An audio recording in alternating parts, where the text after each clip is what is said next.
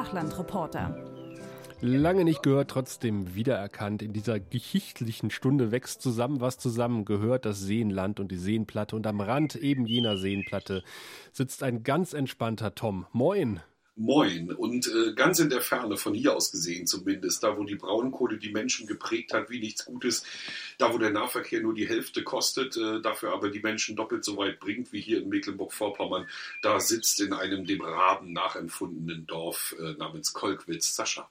Grüß dich. Ja, direkt unterm Dach. Noch ist es angenehm, aber mal gespannt, wie sich die Temperatur in diesem Raum hier noch entwickeln wird. Also hier bereits, sind bereits alle Barrieren gefallen, denn ich nehme ja auf in einem Wintergarten.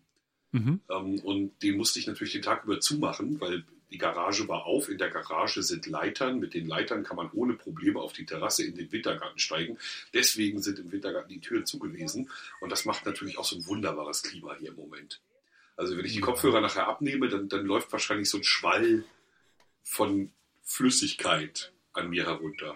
Aber das wollen wir nicht weiter ausführen, sonst sind wir fast schon wieder bei Hosenlos in der Prignitz. Ja, ich wollte gerade sagen, ich mache heute den Tom. Ich habe mir gedacht, äh, ich ziehe meine Hose aus. Aber wann Aber will ich heute? Besuch, wenn man im Hintergrund hört. Also du musst quasi bist gezwungen, heute eine Hose zu tragen. Ja, um, um vielleicht die räumlichen Gegebenheiten kurz klar zu machen. Also der, der, der, der Stadtpalast, also die Villa Sandmann, hat ja zwei Terrassen. Ähm, eine davon grenzt hier direkt in den Wintergarten, ist die obere Terrasse und die untere Terrasse wiederum ähm, ist eben ein Stockwerk tiefer. Deswegen heißt sie ja untere Terrasse. Und auf der unteren Terrasse halten sich gerade Menschen auf, junge Menschen, Freunde meiner Tochter, aber auch meine liebe Frau und die ähm, plappern da unten lustig über Theater, denn am Freitag ist Premiere. Und man hört im Hintergrund auch schon ein bisschen äh, Theaterproben äh, herüberwummern, hast du mir im Vorgespräch erzählt. Genau, also wenn ich hier so nach links höre, da muss ich nicht meinen Kopfhörer abnehmen, weil die ist eigentlich immer laut genug, dann höre ich die Freilichtbühne. Die Freilichtbühne ist hier, ne, ist, weiß ich nicht, Luftlinie vielleicht ein Kilometer, wenn überhaupt. Und wenn da die Bands richtig aufdrehen, ne, dann schallt es zuerst gen Funkhaus, das ist jetzt bei der rechten, und von, den, von der glatten Funkhausfassade prallt es dann wieder ab und landet genau in meinem Ohr. Du hast dein Anwesen im Garten des Funkhauses sozusagen, ja? Das ist wirklich so. Also wenn ich hier hinten durch die Gärten gehen dürfte, ne, also meine Nachbarn beziehungsweise auch die angrenzende Waldorfschule nebst Kindergarten beknien würde, könnte ich mir einen kleinen Pfad zur Arbeit äh, graben, der dann äh, unter Umständen mich dazu befähigen würde, nur noch, ah, jetzt, jetzt aber mal wirklich grob geschätzt, eine Minute bis zur Arbeit zu brauchen. Derzeit muss ich zur Arbeit sechs Minuten gehen, weil ich außenrum muss. Oh, unverschämt. Ja, für den, der von Kolkwitz, also aus der Vorstadt in die Stadt muss, ist das sicherlich ein bisschen unverschämt. Das sind auch nur zehn Minuten oder sowas. Also ich habe mal äh, früher in einem Stadtteil von Cottbus gewohnt, bin auch jeden Tag zu Fuß gelaufen zur Arbeit oder mit der Straßenbahn gefahren und war länger unterwegs als jetzt von Kolkwitz nach Cottbus. Also ganz fährst, fährst du eigentlich in der Regel Zug oder in der Regel Auto? In der Regel fahre ich Auto. Ich versuche jetzt im Sommer mal ein bisschen mehr oder im Herbst, wenn die Kleine in der Schule ist, auch ein bisschen mehr Fahrrad zu fahren. Und äh, gelegentlich fahre ich natürlich auch mit dem Moped mhm. zur Arbeit. Stimmt. Äh, Zug lohnt sich nicht wirklich, weil ja, wie gesagt, äh, wir haben es schon mehrfach erwähnt, der R2 nur noch sporadisch in Kolkwitz hält. Und du damit große Nachteile erleidest. Ja, und ich müsste natürlich von der, vom Bahnhof in Cottbus, der etwas strategisch ungünstig äh, ziemlich weit außerhalb der Stadt liegt, äh, bis zum Stadtzentrum latschen. In der Zeit, äh, weiß ich nicht, bin ich fast zu Fuß, ne, das nicht gerade, aber mit dem Fahrrad von Kolkwitz äh, nach Cottbus gefahren. Und äh, ja, manchmal fahre ich mit dem Bus tatsächlich. Ich will heute noch dein Hobby durchbeleidigen, ne? Ich Was willst du beleidigen? Dein, dein na, Hobby, dein Ehrenamt will ich heute noch durchbeleidigen.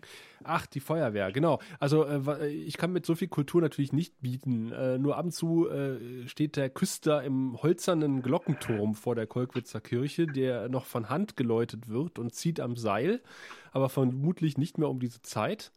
Der Nachbar hat uns gestern den ganzen Tag oder das ganze Wochenende äh, mit einer übelsten Lautstärke mit Scooter beschallt. Wow. Das macht er heute zum Glück nicht. Böser Nachbar. Und äh, was eventuell noch äh, musikalisch uns begleiten könnte, wäre die Sirene, wenn sie denn heute geht. Äh, dann wäre aber auch die Aufnahme beendet, sozusagen. Also in der Hoffnung, dass die Sirene jetzt nicht äh, trötet. Ach, darüber habe ich mir ja noch nie Gedanken gemacht. Du würdest tatsächlich, äh, selbst also als dein eigener Arbeitgeber sozusagen, würdest du dir freigeben vom Podcast und würdest zum Einsatz eilen? Äh, wenn du mir das nachsiehst, würde ich das natürlich äh, gerne machen, ja. Ich habe es auch schon mal gemacht, als ich mit Sebastian einen Podcast aufgezeichnet habe. Das war so ähm, ein, ein, wir haben es genannt Castus Interruptus, äh, weil wir diese Aufnahme bestimmt fünfmal unterbrechen mussten, aus diversesten Gründen. Unter anderem auch ein Feuerwehreinsatz mitten in der Nacht, wo ich noch einen LKW löschen musste. Okay. Okay. Aber wie gesagt, da ich heute auch noch vorhabe, euch durchzubeleidigen ähm, ja. und euch unter anderem Feuerwehrpussys zu nennen, ähm, uh. Ja, uh, ähm, sei dir das gegönnt. Also würde ich dir selbstverständlich natürlich, also, weil das ist ja das Einzige, was euch dann wieder vom, vom Pussy-Sein ein bisschen freispricht, nämlich, dass ihr tatsächlich rausgeht und, und Leute aus Autos schneidet und äh, Lastwagen löscht. Das Signal wird immer schlechter, Thomas. Nein, Quatsch. Was? Nein, nein. äh, aber ich habe tatsächlich auch ein Feuerwehrthema, äh, das nicht mehr so brandheiß ist, aber immerhin äh, mich sehr beschäftigt hat in letzter Zeit. Ja, wie wollen wir anfangen? Ich glaube, wir haben beide ein Potpourri an Themen zusammengestellt, denn oh, unsere letzte ja. Sendung ist ja echt schon eine Weile her. Das ist fast ähm, ein Monat her, wenn nicht gar über einen Monat. So, wir haben ganz schön, ganz schön Pause gemacht. Ähm, ganz schön Schlendrian ist eingezogen. Äh, Und, eins will äh, ich kurz noch betonen, ja. ähm, das von einem Hörer, einer Hörerin monierte Duration Time 000000000 ist nicht von mir zu verantworten. Doch, du Nein. hast vergessen, einen Knopf zu drücken. Nein, ich habe den Knopf gedrückt. Und da stand Ach. auch die korrekte Duration Time. Ich als ich den Beitrag gedrückt. abgeschossen habe. Ich habe ihn nochmal gedrückt und jetzt steht da auch wieder die korrekte Zeit. Es war übrigens sehr interessant, ne, liebe Hörerinnen, liebe Hörer. Ähm, normalerweise hat Sascha ja hier das Technische voll im Griff. Und seit den Dosenfischern muss ich mich um sowas eigentlich nicht mehr kümmern. Also einem, einem vorigen Podcast, ähm, mit, mit, dem ich viel Spaß hatte. Ähm, jetzt musste ich mich plötzlich kümmern. Ne? Also der, der Sascha sitzt da in der Prignitz, setzt sich nächsten Tag einfach gepflegt in den Sattel und ich werde komplett damit allein gelassen, ein, ein, ein, ein mir wesensfremdes WordPress zu bedienen mit den seltsamsten Plugins und äh, Knöpfchen und äh, Dateistrukturen, die ich noch nicht kenne und Benamsungen, die ich noch nicht kenne. Also es ist wirklich, äh, das war echt ein Sackstand. Ja, dafür hast du es gut hinbekommen. Also es ist zumindest was veröffentlicht worden. Also Hut ab. Ja, es ist was raus. Ja, du hast vier du Wochen, nachdem wir das letzte Mal überhaupt miteinander kommuniziert haben, hast du die Mail begonnen mit, ähm, ja, dein Text war so gut, dass wir ihn so lange wie möglich oben stehen lassen wollten. Hm, wer ist wir? Äh, äh, nee, alles ja. gut. Ich, also ja, nee, das Potpourri also, an Themen generiert sich natürlich bei mir auch aus der Tatsache, dass einfach genug zu tun war. Wir müssen aber jetzt in Medias Res. Wir haben eine Verantwortung.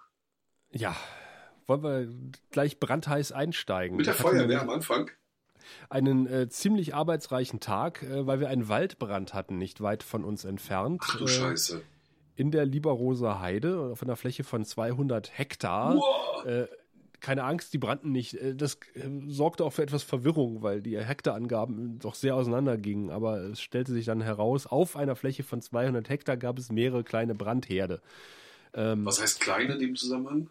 Naja, so ein paar Hektar halt, ne? Aber. Doch äh, schon. Die, ja, ja, ja, ja. Aber die Lieberroser Heide ist halt eine Heide, weil dort äh, über mehrere Jahrzehnte die russischen Panzer lang gebrettert sind. Ähm, es war also ein großer Truppenübungsplatz in der Nähe von Cottbus, also zwischen Cottbus und Eisenhüttenstadt, kann man so grob sagen. Und ähm, nee, das ist, glaube ich, ein bisschen daneben, aber halt nördlich von Cottbus. Und, äh, das äh, Problem ist natürlich, dass die Russen, ähm, als sie dann äh, die DDR verlassen haben, oder damals vielleicht sogar schon Bundesrepublik, nee, es war noch DDR, äh, gesagt bekommen haben, ach, ähm, übrigens, die Munition müsst ihr entsorgen.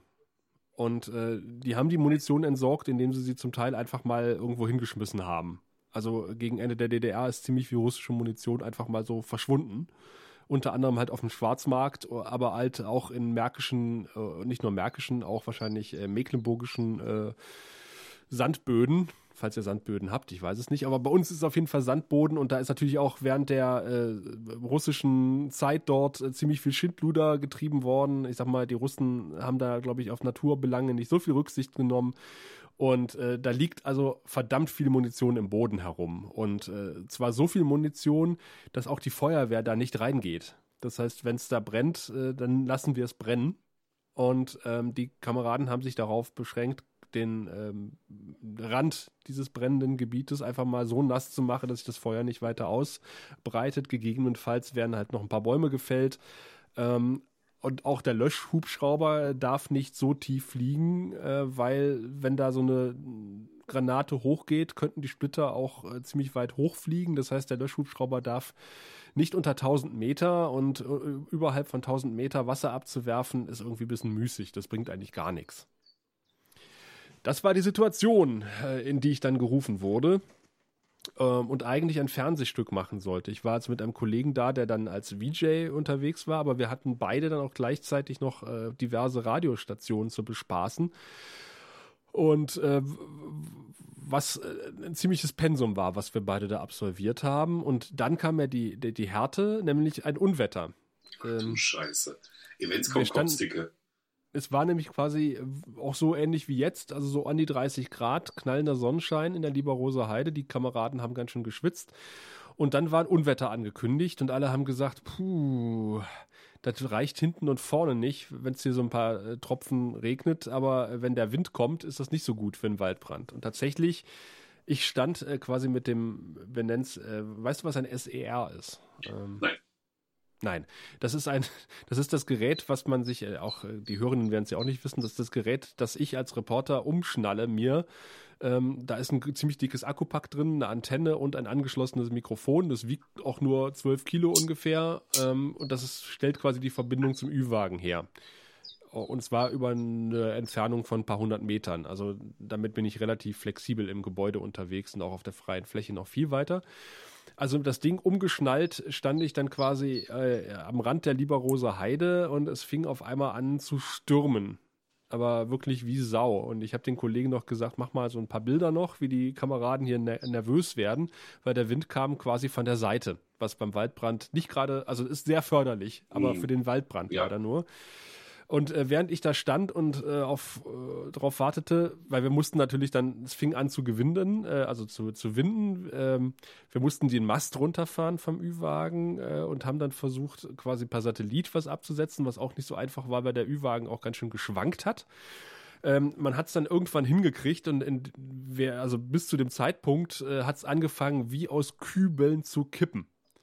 Und ich habe mich dann zwischenzeitlich in ein Auto gesetzt und habe aus dem Auto das Live für Radio 1 gemacht. Und als ich aus dem Auto ausstieg, kam dann irgendwann auch der Oberförster, der mit Hubschrauber rumgeflogen ist. Und dann hieß es auf einmal, der Brand ist aus. Ha!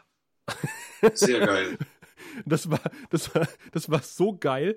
Die haben so einen Dusel gehabt. Also da kamen auch schon die Dixies an, ne? Also die haben da äh, über Kilometer das Wasser angefahren, weil natürlich keine Hydranten sind in der Lieberoser Heide. Die haben da Dixies angefahren, die haben die Verpflegung sichergestellt, die haben sich darauf eingerichtet, da eine Woche zu kampieren im Wald, äh, weil die halt den Brand nicht effektiv löschen konnten. Und äh, auf einmal hieß es dann Mittag so, oder am frühen Nachmittag, ja, können nach Hause fahren, der Brand ist aus. Oh, super. Nein, das, das ist gut, großartig. Also, weil in ja, dem Moment, wo du gesagt hast, der Wind kam auf und es ging richtig ja. zur Sache. Also, aber gut, dann hätten wir, muss ich auch sagen, davon gehört, weil so ist das echt erstaunlich komplett an mir vorbeigegangen.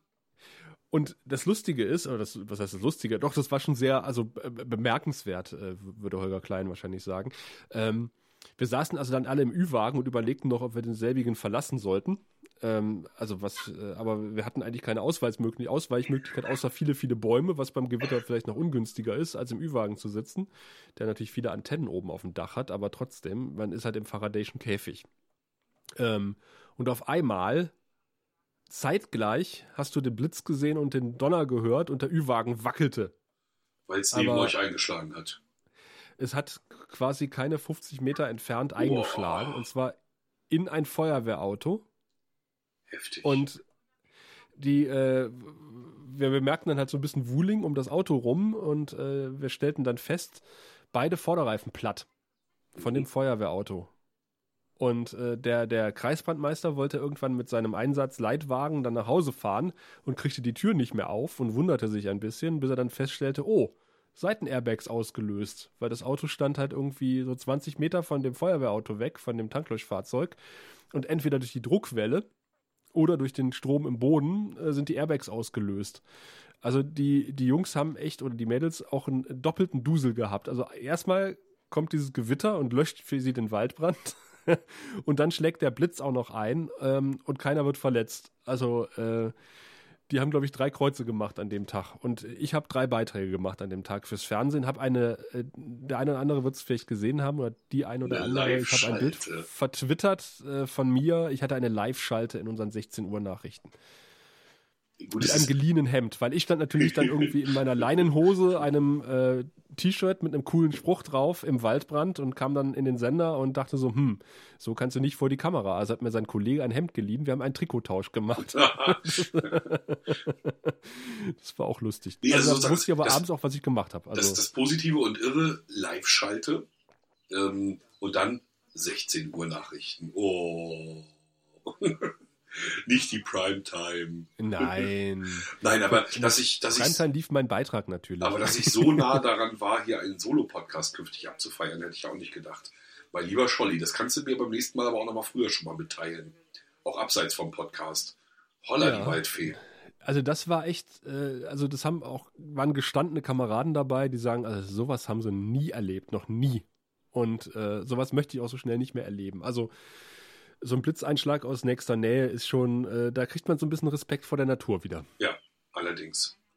Jetzt weiß ich natürlich auch, also nachdem du sie beschrieben hast, weiß ich natürlich auch, was eine SER ist. Was mich jetzt nur gewundert hat, wo ich kurz einhaken muss, ist, mhm. ihr fahrt da einen Mast hoch. Aus eurem Ü-Wagen fällt ein Mast raus. Was habt ihr denn für Ü-Wägen? Ja, wir haben Ü-Wägen mit riesengroßen Satellitenschüsseln. Naja, das hat unser Ü-Wagen auch, aber wir haben natürlich ähm, verschiedene Möglichkeiten, Beiträge abzusetzen. Wenn wir nicht allzu weit weg von Cottbus weg sind, können wir funken. Echt? Über UHF. Mhm. Nee, das gibt es bei uns nicht mehr. Also wir haben, äh, wir haben ja logischerweise Handynetz auch zur Verfügung im Überhang. Das auch, ja. Klar. Und wir haben ähm, unsere Satellitenverbindung. Aber die, die SER zum Beispiel, du hattest jetzt gesagt, du kannst aber 100 Meter weg. Nee, niemals. Also ich kann mit meiner SER vielleicht oh, 20 Meter weg. Nee, also Und dann schreit er äh, schon, der Tonink. Nee, nee, also das Ding, äh, wie gesagt, das wiegt äh, 12 Kilo ist übertrieben, aber ja, ja, das wiegt schon eine sehr, ganze sehr Menge schwer. und die Hälfte davon ist Akku, äh, ist Akku Packe und Technik. Also äh, du kannst noch auf hohe Leistung schalten, du kommst schon eine, eine gewisse Strecke damit. Du musst ja auch in Gebäude Wieso rein. habt ihr bessere Technik als wir? Ja, also wir sind doch den, wir haben doch den Westsender äh, übernommen. Weißt du, das ist doch eigentlich, also die Theorie ist, wir als Mecklenburger haben ja den NDR gekapert und damit mhm. die gesamte Technik äh, des Westens, die ja fortschrittlich sein muss per se, ähm, zur Verfügung gestellt bekommen. Aber dass ihr jetzt hier sowas habt wie Mastausfall aus dem Ü-Wagen, oh, ich bin ein bisschen neidisch.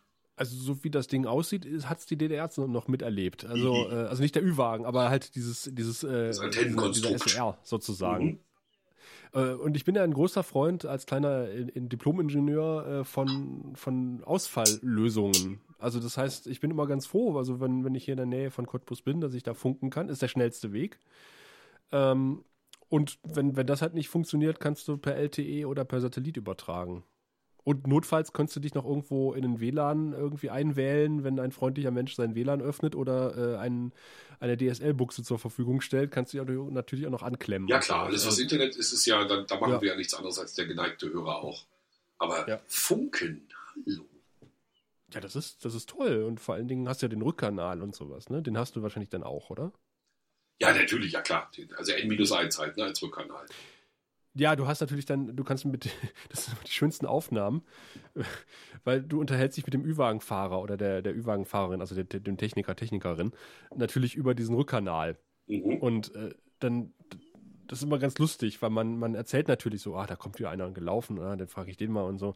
Und das sind, das sind immer ganz schöne, wenn man dann irgendwie als Dritter im Ü-Wagen sitzt und, und äh, der Kollege ist gerade irgendwie losgelatscht mit dem SER, muss man sich manchmal zusammenreißen, dass man nicht laut loslacht, was die so als alles von sich geben, wenn sie unterwegs sind und denken, keiner hört zu. ja, das ist wie mit dem, wie mit dem äh, Ansteckmikrofon, das man vom Fernseh-Kameraassistenten äh, oh ja. angesteckt bekommt und dann muss man aufs Klo. Da haben wir ja schon mal drüber gesprochen. Ja, ja, das sind so Dinge, die, die sollte man äh, im Blick auf haben. die Szene äh, aus äh, Die nackte Kanone ähm, ja. 2? Ja, ja, das war, das war also so viel Sachkenntnis habe ich, was ist, äh, Kino betrifft, nicht. Ähm, nee, bei uns ist es so, dass netterweise, das fand ich ja total fair, bei meinem allerersten Ü-Wagen-Einsatz, frag mich nicht, was es war, ähm, bereits der Techniker gesagt hat, Thomas, alles, was du mit mir jetzt sprichst, kann im Funkhaus mitgehört werden. Oh, und ja, es wird im Funkhaus wahrscheinlich auch mitgehört. Mhm. Die haben wahrscheinlich eine Leitung auf, einfach damit, wenn wir rufen, ne, das sofort funktioniert. Ich sage, Dankeschön, das war jetzt wichtig. Lass da mal irgendeinen Chef im, äh, in der BAW stehen, hier in der Betriebsabwicklung und, äh, ja. ne, und du sagst gerade komische Sachen. Ne? Das wollen wir ja nicht. Ja gut, das, das, ist dann eher die Ausnahme. Also normalerweise bist du eine, eine, eine autarke Einheit mit deinem Ü-Wagen. Also, ja, ja, aber äh, wenn diese Satellitenverbindung bei uns da ja, ist, gibt es eben eine Verbindung ins Funkhaus und damit ist, äh, ne, ist Das kriegst du ja mit, so. genau, ja, ja. Wahnsinn. Ihr macht ja verrückte Sachen. Jetzt muss ich ehrlich zugeben, dass mir mein Feuerwehrthema jetzt total schwer fällt. Ich fange mal an. Mhm. Kommt ja auf euch auch noch zu. Wir hatten ja diese berühmte Kreisgebietsreform, über die wir schon mal gesprochen haben. Und da sind ja. der Altkreis Parchim und der Altkreis Ludwigslust vereint worden zu Tatar Ludwigslust Parchim. Jetzt äh, hatten natürlich die Altkreise äh, je eine feuerwehrtechnische Zentrale. Du als mhm. Fachmann weißt, was man damit macht. Ich wusste es vorher nicht, jetzt weiß ich aber, in der Feuerwehrtechnischen Zentrale werden Feuerwehrleiter ausgebildet mhm. und es wird die Technik gewartet. Da wird also regelmäßig werden da der ganze Atemschutzkram, die Feuerwehrautos und so weiter in bestimmten Intervallen in diese feuerwehrtechnischen Zentralen gefahren und davon richtig klugen und, und mit goldenen Händen äh, beseelten Menschen wieder heil gemacht. So, zwei feuerwehrtechnische Zentralen im Landkreis. Das ist Stand der Dinge. Die in Ludwigslust, 2004, glaube ich, gebaut, also ziemlich mhm. schick, vom Feinsten, alles gut. Ähm, die im Altkreis Parchim, der traditionell der ärmere war, auch in der Fusion, ähm, ein gammeliges altes Militärgelände. Mhm. Mit Hallen, die man nur noch mit Mühe warm kriegt, mit Büros, die mit Verlaub wirklich DDR-Charme haben, mit ähm, wenig gu guten Dingen dort. Jetzt ist es aber so, dass natürlich die, ich sag mal, die wie, jetzt muss ich diplomatisch werden, die ähm, etwas zu kurz gekommenen, ne? also mein Altkreis Parchim, dass die sozusagen seit der Fusion in allem Handeln der Kreisverwaltung einen Nachteil für sich wittern. Das wird von der CDU auch kräftig unterstützt. Ne? So, mhm. jetzt ist die Einrichtung wieder weg und die Einrichtung ist wieder weg und alles geht nach Ludwigslust und wir in Parchim und so. Ne? Dabei sind sie Kreisstadt. Dabei kriegen sie demnächst äh, 12 Millionen für ein neues Theater. Ne? Und ich würde mal behaupten, alles ist gut. Aber das sehen die anders. Jetzt sieht ein Plan der Kreisverwaltung vor, noch anders. Jetzt hat die Kreisverwaltung gesagt, pass auf, hier, Feuerwehrtechnische Zentrale, müssen wir mal ran an das Thema. Müssen wir uns mal irgendwie kümmern. Ähm, müssen die erneuern und wenn wir investieren wollen, müssen wir wissen, wie wir investieren, in welche, ne, und wie die neue Struktur ist. Hat sie dem Kreisfeuerwehrverband ähm, so sechs Optionen gegeben, glaube ich, sechs insgesamt. Mhm. Die haben dann ihre Amtswehrführer zusammengeholt und die Amtswehrführer haben kurz nochmal in die Runde gefragt bei ihren ähm, Feuerwehren. Und ähm, am Ende kam dann ein Votum raus, das ein bisschen unglücklich war, nämlich 9 zu 7 zu 3 oder so. Ja, genau, okay, so, drei sowas. sozusagen. Nee, nee, nee, nee, nee, drei Varianten. Also eine Variante so. bekam neun Stimmen, eine ja. über Daumen jetzt sieben und die andere ähm, drei. Ne, also es stand zur Wahl beide Standorte volle Pulle. Ähm, einen Standort ähm, um, die Aus um, um die Technik reduzieren und ähm, nur noch Ausbildung machen. Und das andere war Neubau. Mhm. Ne, und, die, und der Kreisfeuerwehrverband hat so ein Votum abgegeben, immer mit der Betonung, die Kreistagsmitglieder müssen entscheiden, für das alte gammelige Armeegelände wird nur noch zur Ausbildung genutzt, mhm. weil nämlich Feuerwehrleute ganz oft zur Ausbildung müssen und kurze Wege da wichtig sind. Ja, die, die Technik indes, ne, die, da, da, richten wir jetzt so ein System von Hol- und Bringeservice ein und machen die nur noch in Hagenow, also in der Altkreis Ludwigslust-Zentrale. Ne? Mhm. Ausbildung an beiden Standorten, Technik nur noch in Hagenow. Das war sozusagen die Lösung, die dann die Kreistagsmitglieder auf dem Tisch hatten. Nun fanden sich aber bei der Kreistagssitzung, als das beschlossen werden sollte, 50 unentwegte, unbewegte Feuerwehrleute, im Gegenteil sehr bewegte Feuerwehrleute aus dem Altkreis Parchim, die getan haben, als ging jetzt die Welt unter. Die waren also als Gäste dort oder was? Die kamen als Gäste, uniformiert okay. und äh, mhm. sehr lautstark. Meine Lieblingsszene, so geht man doch nicht mit dem Ehrenamt um. Dreht sich der Kreistagstyp um, einer aus dem Kreistag um. Hey, wir sind auch im Ehrenamt hier. Ja, eben. ne? Das hatten sie wieder mal nicht auf dem Schirm. Naja, aber jedenfalls hat diese, diese 50-köpfige Feuerwehrtruppe es tatsächlich geschafft, den gesamten Kreistag so zu verunsichern, dass sie da nicht abgestimmt haben. Ne? Also alle haben irgendwie am Ende durcheinander geredet und alles war ganz schlimm. Und ähm, dann hat der Landrat irgendwann gesagt, nee, unter den Bedingungen will ich das Thema nicht abgestimmt haben, ich ziehe die Vorlage zurück. Wir verweisen sind die Ausschüsse. Nee, nee, das war ja überall schon. Es war ja schon durch ja, alle aus. Ne, man hätte schon, naja. Ein bisschen absurd dabei war folgender Fakt. Du weißt, in Kreistagssitzungen gibt es feste Abläufe. Ja. Ne, und zu diesen festen Abläufen gehört ja auch die Pause. Ja. Das ist bei uns besonders wichtig in Parchim, denn das sind beiden Standorten, Ludwigslust und Parchim, denn die Kantine wird geführt von Behindertenwerkstätten, von einer Behindertenwerkstatt und die müssen natürlich planen können, auch mit ihrem Personal und so. Und da können sie eben nicht sagen, Viertelstunde später oder so. Das läuft da hm. nicht, sondern muss auf den Punkt sein. Jetzt war es so, diese Debatte nahm Fahrt auf, immer wieder kurze Auszeit, Fraktionen setzten sich zusammen, Feuerwehrleute brüllten rum, Fraktionen setzten sich zusammen, Feuerwehrleute brüllten rum. Das passierte immer wieder, bis schließlich die Debatte wirklich begann. Ne, jetzt hier Tagesordnungspunkt aufgerufen. Kurz nach dem Aufruf des Tagesordnungspunkts sagte der Kreistagspräsident, so, liebe Freunde, jetzt machen wir eine Pause von 45 Minuten. Daraufhin rasteten die Feuerwehrleute natürlich komplett aus, weil sie natürlich hofften, jetzt eigentlich nach Hause gehen zu können, jetzt gleich drehten total am Rad, haben wirklich richtig rumgebrüllt und wenn es irgendwas zum Kaputtmachen gegeben hätte, hätten sie bestimmt auch das noch gemacht. ähm, Landrat todesmutig in die Gruppe mit den Jungs und Mädels diskutiert. Naja, und dann eben das, was ich eben schon erzählt habe, dann nach der Pause wurde der Tagesordnungspunkt aufgerufen, zwei Leute sagten noch komische Sachen und am Ende wurde er von der Tagesordnung genommen. Was mir mhm. wiederum meinen Film kaputt gemacht hat. Ich hatte oh. nämlich am Vormittag noch einen Film gedreht äh, davon ausgehen, dass ich den Streit irgendwie abbilden muss, aber ne, so im Kreistag dann ja doch beschlossen wird. So, und eigentlich wollte ich das ne, so, so ein bisschen launig erzählen. Ich saß dann am nächsten Morgen vor meinem Film und dachte so, okay, die einen, also die Protestierer, haben nicht gesagt, was sie wirklich wollen. Hm. Damit habe ich nichts, was ich sagen kann, die wollen das und das. Der Kreis hat ja seine Vorlage zurückgezogen und demzufolge müsste ich jetzt dem Publikum erklären, es gibt sechs Möglichkeiten. Eine davon könnte es vielleicht werden, vielleicht wird aber auch alles ganz anders. Ne, und jetzt, spätestens jetzt kannst du dir vorstellen, wie soll daraus ein Film werden? Ne? Also wenn es, wenn die einen nicht wissen, was sie wollen und die anderen das, was sie wollen, jetzt nicht mehr machen. Also, ne? Ja, wenn du genau das erzählst und dann die schönen Bilder von der Ekstase im, im Ja, wenn ich die gehabt hätte, wäre alles gut gewesen. Ach, ach so, du hattest die Bilder Ich nicht. war natürlich nicht mit Kamerateam im Kreistag. Ich habe ein bisschen ah. Handy gefilmt, aber das hätte keinesfalls gereicht, um das wirklich zu erzählen. Weil ich dachte andersrum, äh, ich meine, was Besseres kann dir ja nicht passieren, als dass da 50 ja, Leute kommen. wenn ich im Kreistag hätte gedreht, aber für mich war die Geschichte ja ah. erzählt. Ich habe beide Standorte gefilmt, habe irgendwie ne, mit Ausbildung, habe mir Grafiken gebaut und so, ne? Und hm. der Beitrag hm. hätte schön werden können, aber das hatte sich dann erledigt. Naja, und warum ich jetzt dann aber doch nochmal zu dem Wort Feuerwehrpussy komme, die haben sich echt aufgeregt, dass sie mit ihren Feuerwehrautos künftig ein bis zweimal im Jahr eine halbe Stunde länger unterwegs sind als bisher.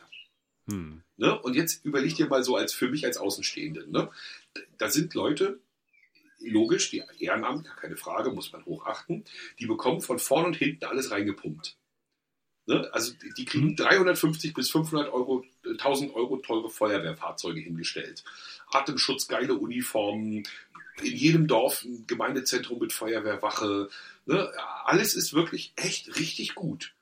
Ne? Derjenige, der im Ehrenamt Kunst organisiert, äh, ne? der guckt ein bisschen ja. neidisch und denkt, aha, nicht schlecht.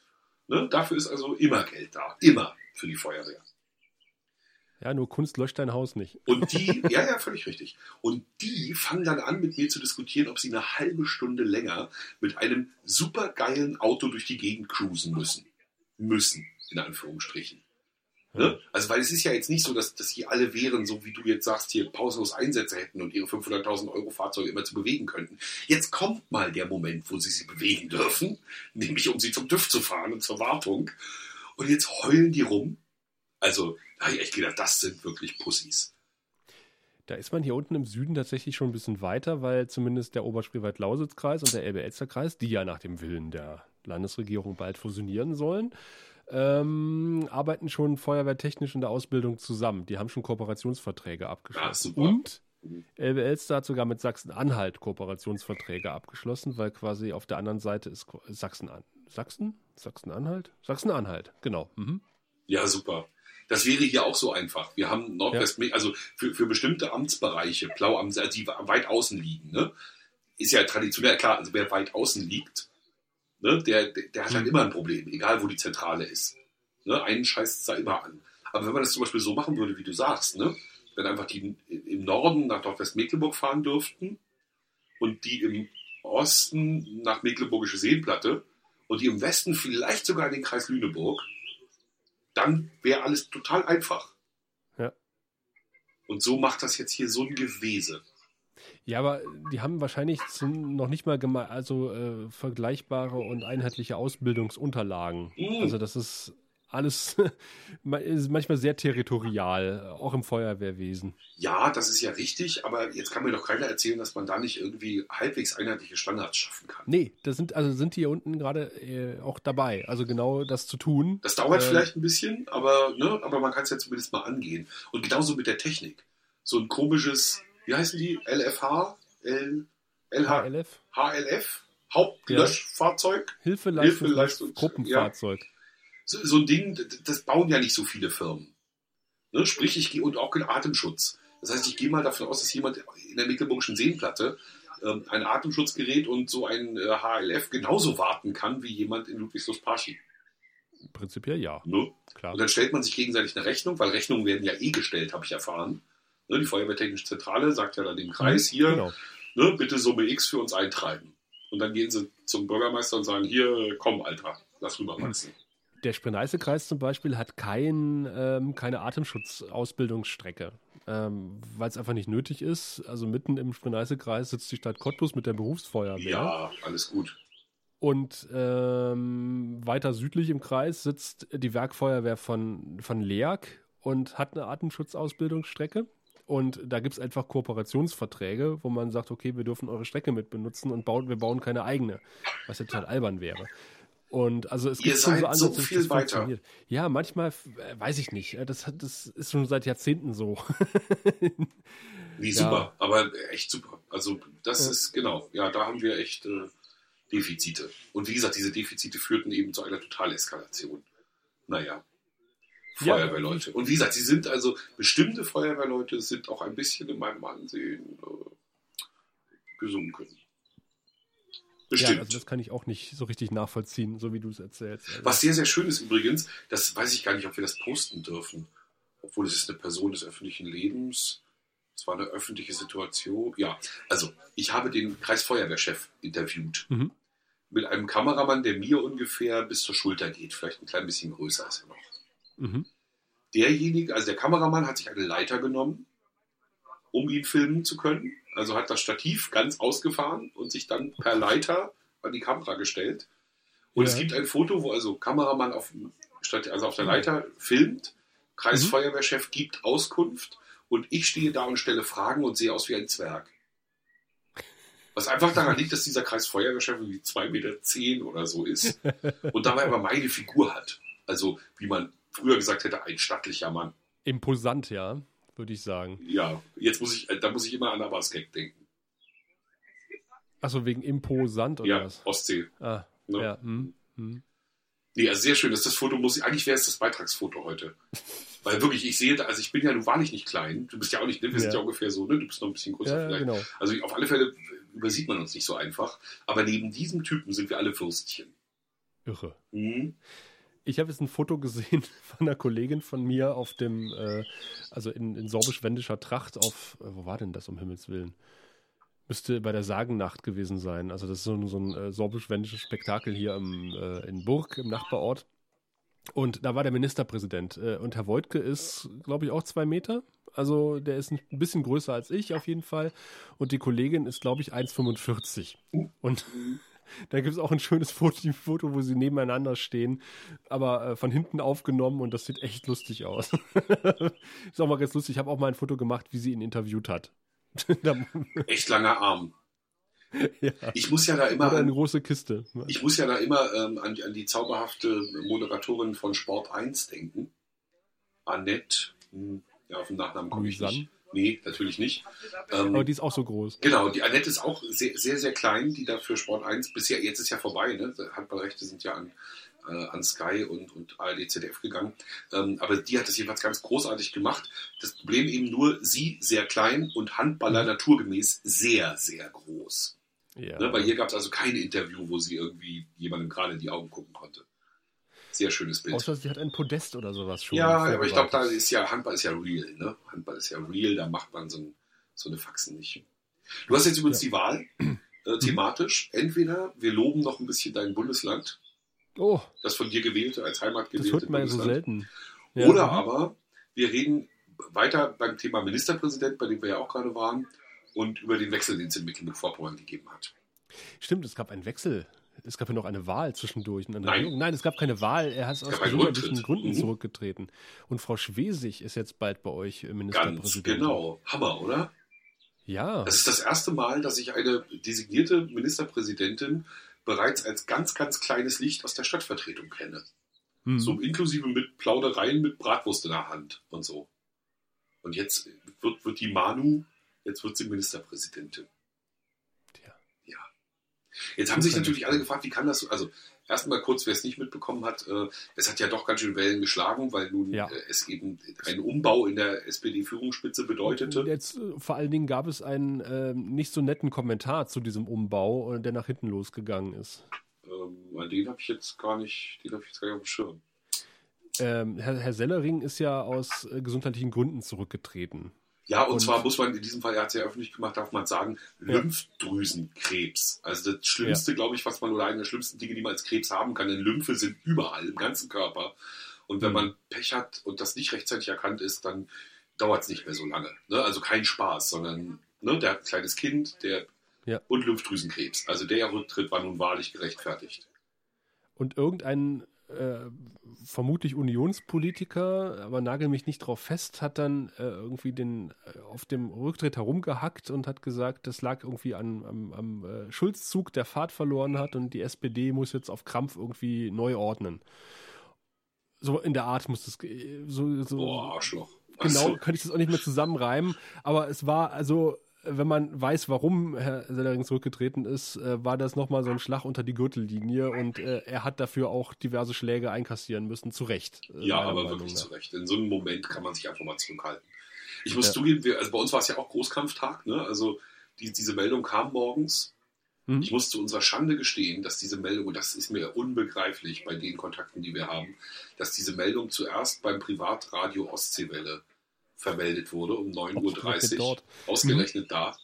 Also ein, ein Radiosender, der quasi keine Reporter hat, also einen, um genau zu sein, ne, der schafft es, diese Nachricht vor uns zu haben. Da war ich schon, also gelinde gesagt, erstaunt. Aber dann setzte sich natürlich der NDR-Zug in Bewegung und äh, es wurden halt ähm, Übertragungswagen vor die Staatskanzlei mhm. gestellt und es wurden Reaktionen eingeholt wie wild. Und ähm, was ich auch erstaunlich fand, war, dass es ähm, unser Koalitionspartner, also der, der höchste Mann des Koalitions, äh, Café, unser Innenminister, CDU, mhm. wirklich nur mit sehr viel Mühe geschafft hat, da freundliche Worte zu finden.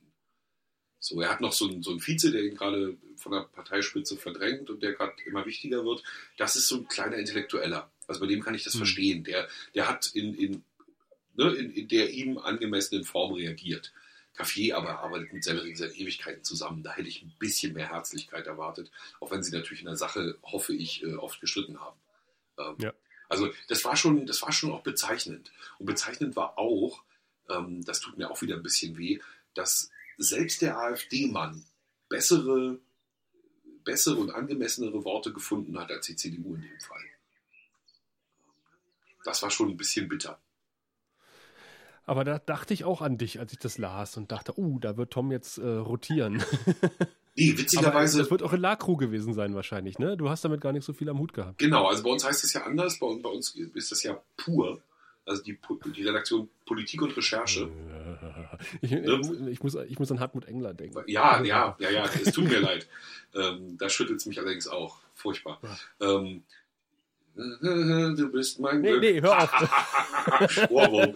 ähm, jedenfalls Politik und Recherche heißt die Redaktion. Und in diesem Fall war es so, dass, dass mein Oberpolitik- und Recherche-Kollege gerade die Reichsbürger drehte, die sich, also, mhm. ne, die bei uns ja äh, wirklich ausbreiten. Ähm, und ich gerade in Westlin gedreht habe. Dazu werden wir hoffentlich noch kommen heute. Ich ähm, sah einen Tweet. Mhm. Genau, und dann knallte es eben, ne, dann kam diese Nachricht, äh, ich wurde, ich hatte einen Termin mit dem Innenminister theoretisch Mhm. Den hatte ich aber praktisch schon abgesagt, weil mein Kumpel auch einen hatte mit ihm. Habe ich gesagt, okay, dann kannst du das ja mitfragen für mich. Ne? Und in dem Moment kam das dann alles dazwischen und äh, alles geriet durcheinander. Ich aber wiederum war mit einem sogar aus Stralsund und Berlin gekommenen Kamerateam. Ne? Also mhm. man hatte da wirklich für mich alle Hebel in Bewegung gesetzt, damit ähm, ich drehen kann. Ähm, muss, war dann in Mestlin gefangen, was schlicht Wettergründe hatte. Wir haben noch das, das Interview haben wir noch geschafft, mhm. die beiden Interviews. Und dann zogen wahnsinnig dunkle Wolken über Mestlin auf. Was natürlich als Metaphorik, für mich in dem Fall, warum erzähle ich gleich äh, später, äh, perfekt war. Was aber auch dazu führte, dass wir, nachdem diese Riesenwolken sich dann auch entluden, nicht mehr drehen konnten. Weil, weil sie waren so dunkel, dass da viel, da war viel Regen drin. Ne? Also okay. du konntest wirklich, wir haben uns dann in eine Bushaltestelle gestellt und haben auf dieser, aus dieser Bushaltestelle raus ein paar Sachen gefilmt. Die haben dann am Ende auch den Beitrag gemacht, witzigerweise. Ähm, aber ähm, viel mehr war nicht drin. Ne? Wir hätten, mhm. und, und, wir konnten ja nicht aus Mestlin wieder wegfahren, ohne die Bilder zu haben. Ist ja Quatsch. Also dann musst du ja, ja wieder hin. Richtig. Naja, jedenfalls haben dann alle meine Kollegen sich um Herrn Sellering kümmern müssen. Und ich hatte Messlin frei. Das war schön. Ich fand's ja, gut. aber im, im Grunde, also ich kenne das ja, also ich kenne das ja auch, du machst, du, du bereitest irgendwie so einen Termin Ewigkeiten vor und dann passiert genau sowas. Also Ministerpräsident tritt zurück und dann kannst du deine Tagesplanung normalerweise in die Tonne treten, äh, weil die Sendeflächen einfach nicht mehr da sind. Dann heißt es, okay, genau. ähm, wir machen jetzt den Sellering und machen Spezial und äh, Meslin fällt dann leider heute mal raus kommt in die Reserve oder was weiß ich. Was genau, was bei mir aber nicht schlimm war, weil der Beitrag sollte erst am nächsten Tag geschnitten werden und der ah, war okay. auch vergleichsweise mhm. zeitlos, weil sich der Haushalt der Gemeinde Mestlin jetzt übers Jahr nicht mehr groß verändern wird. Ja. So, also es war okay. Also in diesem Fall war es nicht schlimm. Ähm, meine Kollegen wiederum, aber ich war, ich war, muss ich ganz ehrlich sagen, ich war hin und her gerissen. Ich war einerseits ganz froh, in diesen Trubel nicht reingeraten zu sein. Andererseits haben die Kollegen aber so geile Arbeit gemacht und so Hand in Hand gearbeitet, auch alle miteinander, dass man sich auch ein bisschen geärgert hat, nicht Teil des Teams gewesen zu sein. Weil die waren wirklich, also muss ich sagen, muss ich meinen Kollegen ganz großen Respekt zollen. Mhm. Die haben hammermäßig reagiert. Und gerade natürlich angesichts der vielen äh, Anforderungen bis Tagesschau und so. Ne? Ja, ja. Wir haben ja wirklich einmal Deutschland bespielt. Ja, das muss man, das muss, muss man ja auch mal den Hörenden erklären. Also in einem Außenstudio, Lokalstudio äh, zu arbeiten, heißt ja normalerweise halt wirklich diese Lokalgeschichten handel zu abzuarbeiten. Aber wenn halt genau sowas passiert, dann rufen halt alle an. Und dann ist man am Rotieren und muss halt plötzlich äh, sämtliche ARD-Anstalten irgendwie mit Beiträgen versorgen. Äh, und natürlich auch die ganzen äh, Sender internen. Dann heißt es, dann ruft bei uns zum Beispiel, ruft dann Radio 1 an, mhm. dann ruft Fritz an, mhm. dann ruft Inforadio sowieso an und, äh, und für jeden Einzelnen muss man sich dann nochmal in irgendein Studio setzen, irgendwas erzählen oder halt äh, Beiträge. Gut, in dem Fall muss man halt äh, Live-Kollegengespräche machen mit den Leuten. Und natürlich ruft dann auch gerne mal Brisant an vom ZDF. Ja und möchte irgendwas haben, möglichst mit viel Blaulicht. Hm. Furchtbares Sendung. Nein. Ähm, nee, ist wirklich ja. so. Also, das ist sozusagen die, der Deal der ARD. Ne, ja. Dass also, wenn irgendwo was passiert, dann ist der örtlich zuständige Sender für die gesamte ARD da. Ne, man kann sich natürlich Verstärkung holen, wenn es irgendwie eine besondere Dimension erreicht, aber in solchen Fällen wie dein Waldbrand oder auch mein Rücktritt, ähm, da ist natürlich das zuständige Landesfunkhaus gefragt und ähm, muss dann eben die gesamte, also fährt dann kein Ü-Wagen aus Sachsen ähm, vom, vom äh, RBB oder MDR irgendwie hoch zu uns, sondern das machen wir nee. schön, schön selber genau. für alle anderen. Nee, es war auch toll, die Stimmen von Kollegen und die Beiträge von Kollegen in der Tagesschau zu sehen. Hm. War einfach super. Also hat mir wirklich, also gerade meine, eine meiner Lieblingskolleginnen, Jette, hat, hat ein tolles Tagesschau-Stück gemacht. Das war nicht gut gesetzt, wiederum, wenn man jetzt ein bisschen kritisieren hm. will, aber äh, das lag nicht an ihr, sondern das hat ja der Planer der Tagesschau zu verantworten. Ähm, aber, aber ein tolles Stück und ne, dann denkst du, ja, wir sind eben doch Oberliga. Ja. Ne, manchmal denkt man ja, wir sind Provinzfürsten, aber nee, wir können auch Oberliga. Manchmal. Ja, das sind halt die Abende, wo man sich auf die Schulter klopft und sagt, haben wir geil gewuppt. Ja, oder eben zu den Leuten geht, die es gemacht haben und ihnen auf die ja. Schulter klopft. Das war in diesem Fall ja, mein Job. Ja. Ich habe natürlich auch an dem Tag aufmerksam Tagesschau geguckt und äh, Radiobeiträge gehört, aber ich habe nichts äh, von dir gefunden, was auch logisch war, weil solche, für solche Sachen hat man halt äh, Pur und La-Crew, was bei uns halt Landtagscrew ist, sozusagen. Genau, da, genau, also das, das sind eben pur ist bei uns diese Redaktion, die, die einerseits mhm. sich mit langfristigen Recherchen beschäftigt das aber kommt natürlich über dem Tagesgeschäft manchmal zu kurz. Ähm, insofern arbeiten sie eben den gesamten Landtag ab und alles, was auch, auch wenn morgens sozusagen dem Planer mal eben einfällt, ach, äh, lass uns mal den Hochhausbrand von London regionalisieren, ne, dann muss halt oft pur ran. Hm. Haben wir übrigens hingekriegt mit dem Regional. Ja, und es, und es ging auch gut bei uns. Also, okay. es, also es war wirklich okay, weil es hat ähm, ganz kurz vorher eine örtliche Wohnungsgesellschaft ein uraltes Hochhaus ähm, ertüchtigt. Ja. Und zwar saniert vor allem mit Blick auf Brandschutz. Ah. Die haben in dieses Hochhaus Fahrstühle eingebaut, die man auch benutzen kann, wenn es rundherum 1000 Grad hat. Oh, so, also, naja, das war jetzt hm. natürlich eine Metapher, ne? aber im, ja, im Brandfall benutzen steht da dran. Ne? Also nicht, nicht benutzen, sondern da darf man.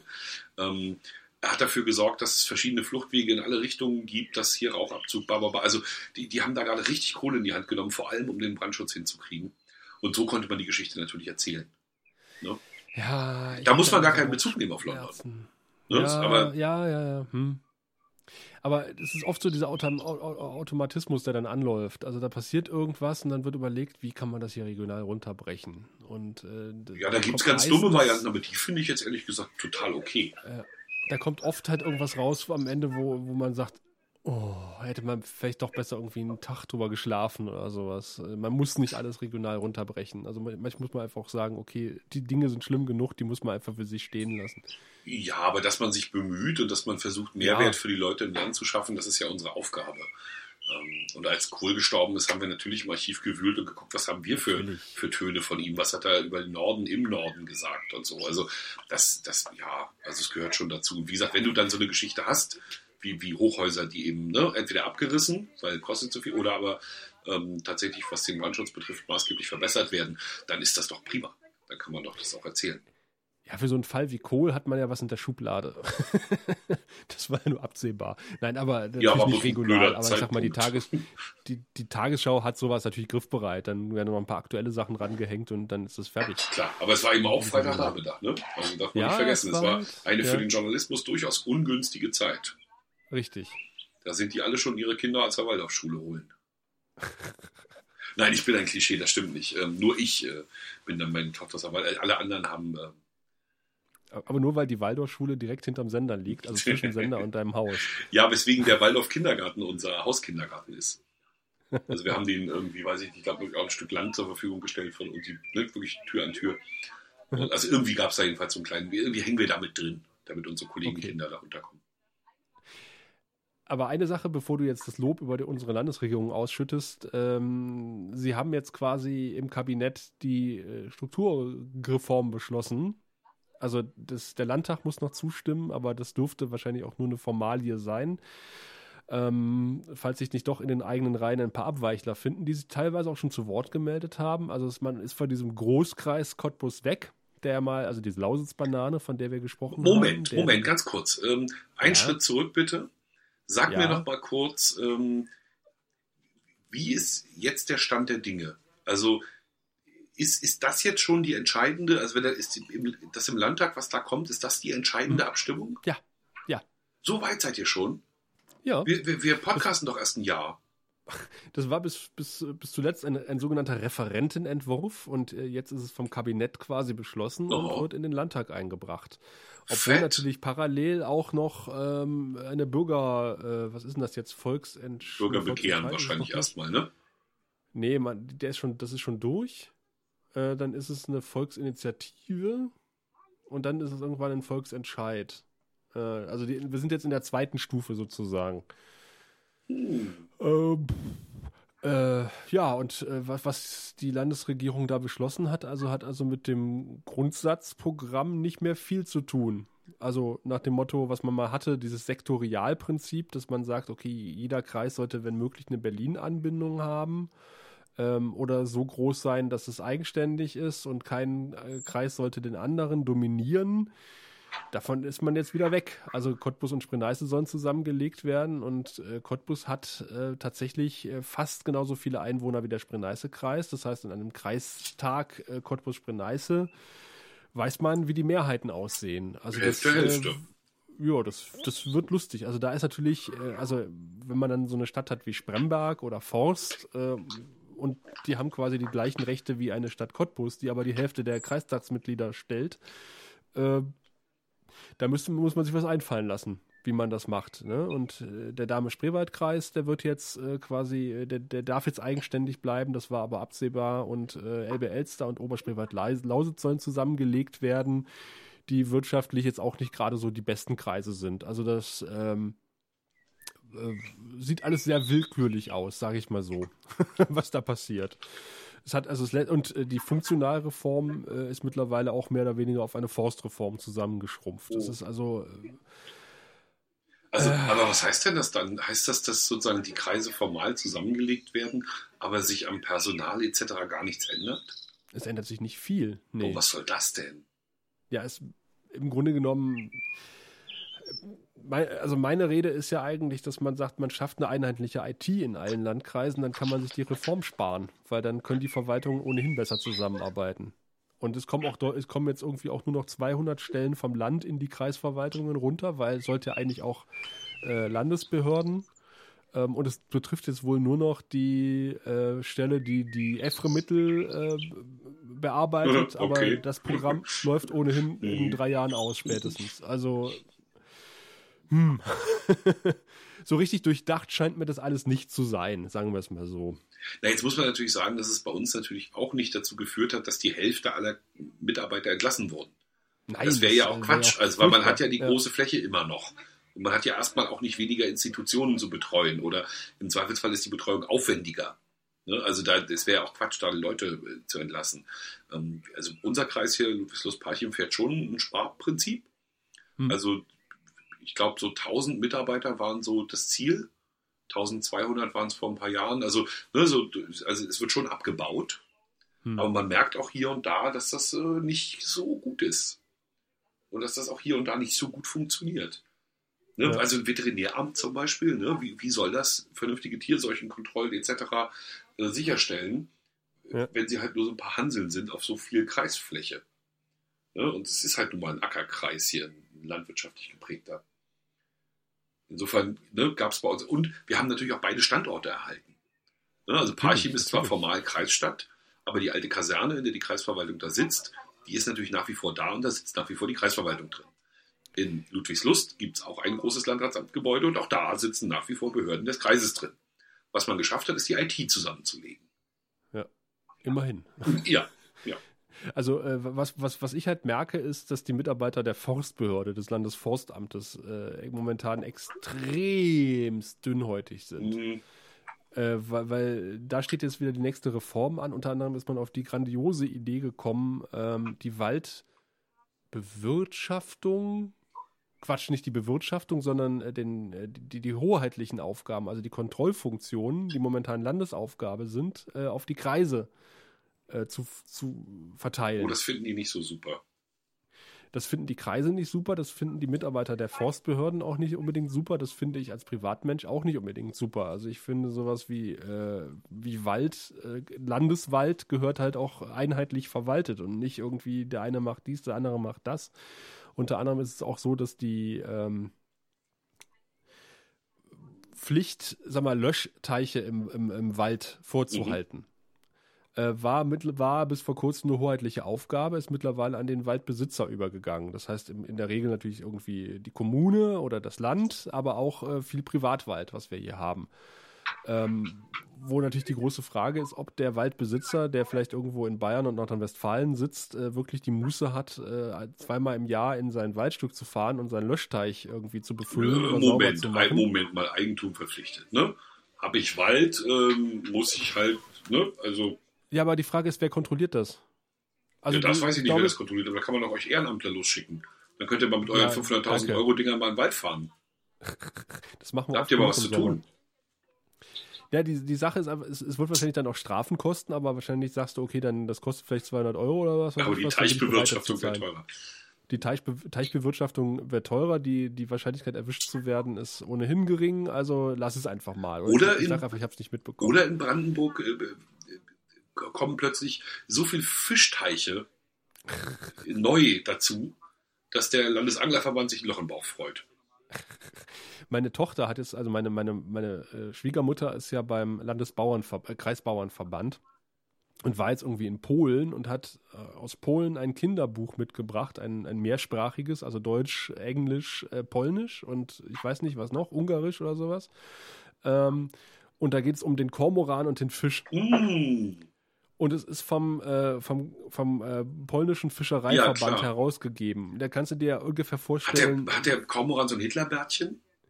Das fast. Es ist kurz davor. Also ich habe ich hab schon zu meiner Tochter gesagt, bitte glaube nicht, was in diesem Buch steht. Das ist, äh, die Fischer haben das Buch herausgegeben und die mögen den Komoran nicht. Ich habe ihr das irgendwie versucht Sehr einzuordnen, äh, weil das ist, das ist Propaganda hoch 10. Das ist echt abartig ich habe mich äh, echt auch eine Woche lang geweigert, meiner Tochter aus diesem Buch vorzulesen, weil ich gesagt habe, das mache ich nicht. Weil äh, natürlich, der, der, dann wird er so in martialischen Bildern beschrieben, wie die Kormorane den Angriff auf den Fischteich äh, starten. Ja, ja das können dann, die Polen. Der Biber, der, der, der dumme Sack hat natürlich noch das Ufer so weich gemacht, dass der Bauer, der, also der, der Teichwirt mit seinem Traktor äh, stecken bleibt und die Fische warten doch drauf, dass der Teichwirt mit dem Futter kommt. Ja, die verhungern doch. Ja, und die Fische, kommt, der, Fische. Der, der, will die auch nur streicheln. Der Teichwirt. Ja, ja genau. Der ist, der, der ist, hat die ja aus der will ja, oh. der will die ja nur füttern, weißt du? Unfassbar. Naja, nein, nicht unfassbar, aber. Also, also ich meine, wenn du weißt, woher das kommt, ist es ganz logisch. Aber äh, ich, ich, ich habe das irgendwie auch erstmal so in die Hand gedrückt bekommen und dachte, naja, hm, so ein Buch. Und dann dachte ich so, oh, vom polnischen Fischereiverband, das wird was sein. und meine, meine Befürchtungen, ja, die wurden auf jeden Fall äh, mehr als übertroffen, ja. Nicht schlecht. Meine Güte. Da kann man nochmal einen Trickfilm draus machen. das ist ja wirklich sehr süß. Ähm, ja. Wie verrückt. Aber aber Tom, äh, wir, haben ja immer noch vor, unser Hörertreffen im RE2 zu machen, aber wir müssen uns beeilen. Der RE2 wird nämlich bald in Nauen getrennt. Ach, es ist ja, es nach wird, dem neuen Landesverkehrswegeplan. Ich, ich glaube, ich ja? muss gleich, ich glaube, ich kann jetzt, jetzt hast du mir vorhin schon die Feuerwehr, die ich Pussys nennen wollte, kaputt gemacht, indem ihr da einen heroischen Einsatz gefahren habt. Ähm, und jetzt äh, machst du mir auch noch mein, mein Nahverkehrsthema kaputt.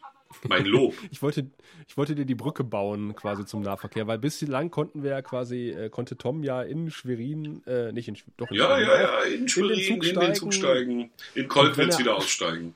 Wenn du früh morgens oder spät abends kommst, dann ja, weil tagsüber hält ja der Zug in Kolkwitz nicht, äh, weil er hat ja vier Minuten Verspätung. Äh, und mm. damit der Zug pünktlich ist, hält er ja nicht mehr in Kolkwitz und in äh, Kunersdorf und in Radusch Außer zum Dorf- und Erntefest. Wenn, wenn das in Radusch ist, dann hält der Zug nochmal. Dann werden auch die Fliese nicht mehr äh, dann, äh, äh, mit blauer Farbe bestrichen, damit die nicht mehr braun sind. Das ist so ein bisschen wie DDR, weißt du? Ja, zum Dorf- und Erntefest sind alle. Wenn Honey kommt, wird unten rumgestrichen. Mhm. So ungefähr.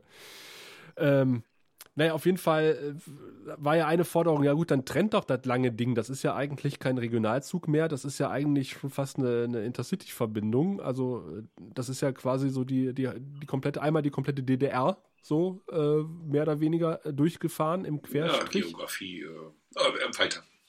Ja, und äh, das hat ja mit Nahverkehr eigentlich nicht mehr so viel zu tun. Trennt das doch und dann ist die Südstrecke von der Nordstrecke unabhängig und dann könnte der auch wieder in Kolkwitz halten. Es wurde getrennt, aber hält immer noch nicht. Das super. die ganz toll. Wieder, wieder, auf die Palme gebracht hat. Ja, wir wären naja. ja schon froh, wenn wir Züge hätten. Ne? Also bei uns war ja das große, das große Thema die letzten zwei Jahre die Einstellung der Südbahn. Ja. Das war also eine Bahnstrecke, die ähm, von Hagenow über Parchim bis äh, noch weiter nach Osten, Waren, glaube ich, nach Waren gefahren ist. Die gibt es jetzt nicht mehr. Ähm, worauf ich aber eigentlich hinaus will, ist, dass unser Nahverkehr jetzt Hilfe geschrien hat im Kreis. Mhm. Äh, unser Nahverkehr hat gesagt, pass auf, Kinders, ich, ich weiß, ihr rechnet damit, dass ich 200.000 Euro Schulden mache dieses Jahr. Ich sag's euch, ich mache 600.000 Euro Schulden. Guckt man natürlich erstmal und denkt, huch, was hat er gemacht? Ähm, und stellt sich ganz schnell raus, es ist ein strukturelles Defizit. Also seine Vorgänger haben deswegen immer im Plan, sozusagen des Geschäftsführers, die Vorgänger des Geschäftsführers, haben deshalb im, im ah. Plan Schulden gemacht, mhm. weil sie einfach die Fahrscheine immer teurer gemacht haben und die Angebote immer mehr ausgedünnt haben. Ne, und so haben sie dann immer wieder geschafft, das halbwegs im, im Rahmen zu halten. Jetzt ist mhm. aber im, im, im, Vergleich zum letzten Jahr der Diesel irgendwie um 20 Prozent teurer geworden. Ähm, die Mitarbeiter sind alle tarifgebunden also ne, das Unternehmen ist tarifgebunden, die Mitarbeiter bekommen Tariflohn und haben eine saftige Erhöhung bekommen. Ich glaube 2,5 Prozent oder so. auch, ne, will man ja, findet man ja gut. Gerade, ne, ja. SPD-Landrat, also das müssen wir gut finden, dass da endlich vernünftig äh, bezahlt wird und äh, man tariftreu sich verhält. Dazu gibt es ein paar weniger Schüler im Landkreis. Hm. Die Flüchtlingskinder, mit denen man gerechnet hatte, sind alle wieder weg. Die wollten ja alle nicht bleiben in Mecklenburg-Vorpommern. Ähm, naja, und plötzlich zeigt sich, dass also 90 Prozent aller Einnahmen beim Nahverkehr über die öffentliche Hand kommen. Also entweder über den äh, aus öffentlicher Hand finanzierten Schülerverkehr ja. oder aber als Zuschüsse, Schüsse, die das Land ähm, ausreicht, sie aber vorher vom Bund bekommt. Dann könnte man doch gleich sagen, wir machen kostenlosen Personennahverkehr, weil auf die 10% können wir auch noch verzichten. Richtig, das hat er auch gesagt. Dass er sozusagen eigentlich kaum noch Stellschrauben hat. Und eigentlich sagt er, also wenn das Land das jetzt wollte, wäre es überhaupt kein Problem, für echt wenig Geld einen kostenlosen Nahverkehr hinzukriegen. Hm. Der wäre natürlich immer noch nicht so wie in Städten. Ne? Wir reden jetzt eben nicht über, ich warte maximal 20 Minuten, sondern wir reden über, ich warte gerne mal einen halben Tag. Ja, Punkt. Oder Rufbus. Oder Rufbus, genau. Hm? Der Rufbus wiederum läuft super. Das macht ein Taxiunternehmen oder machen mehrere Taxiunternehmen jetzt zusammen mit dem Nahverkehrsbetrieb.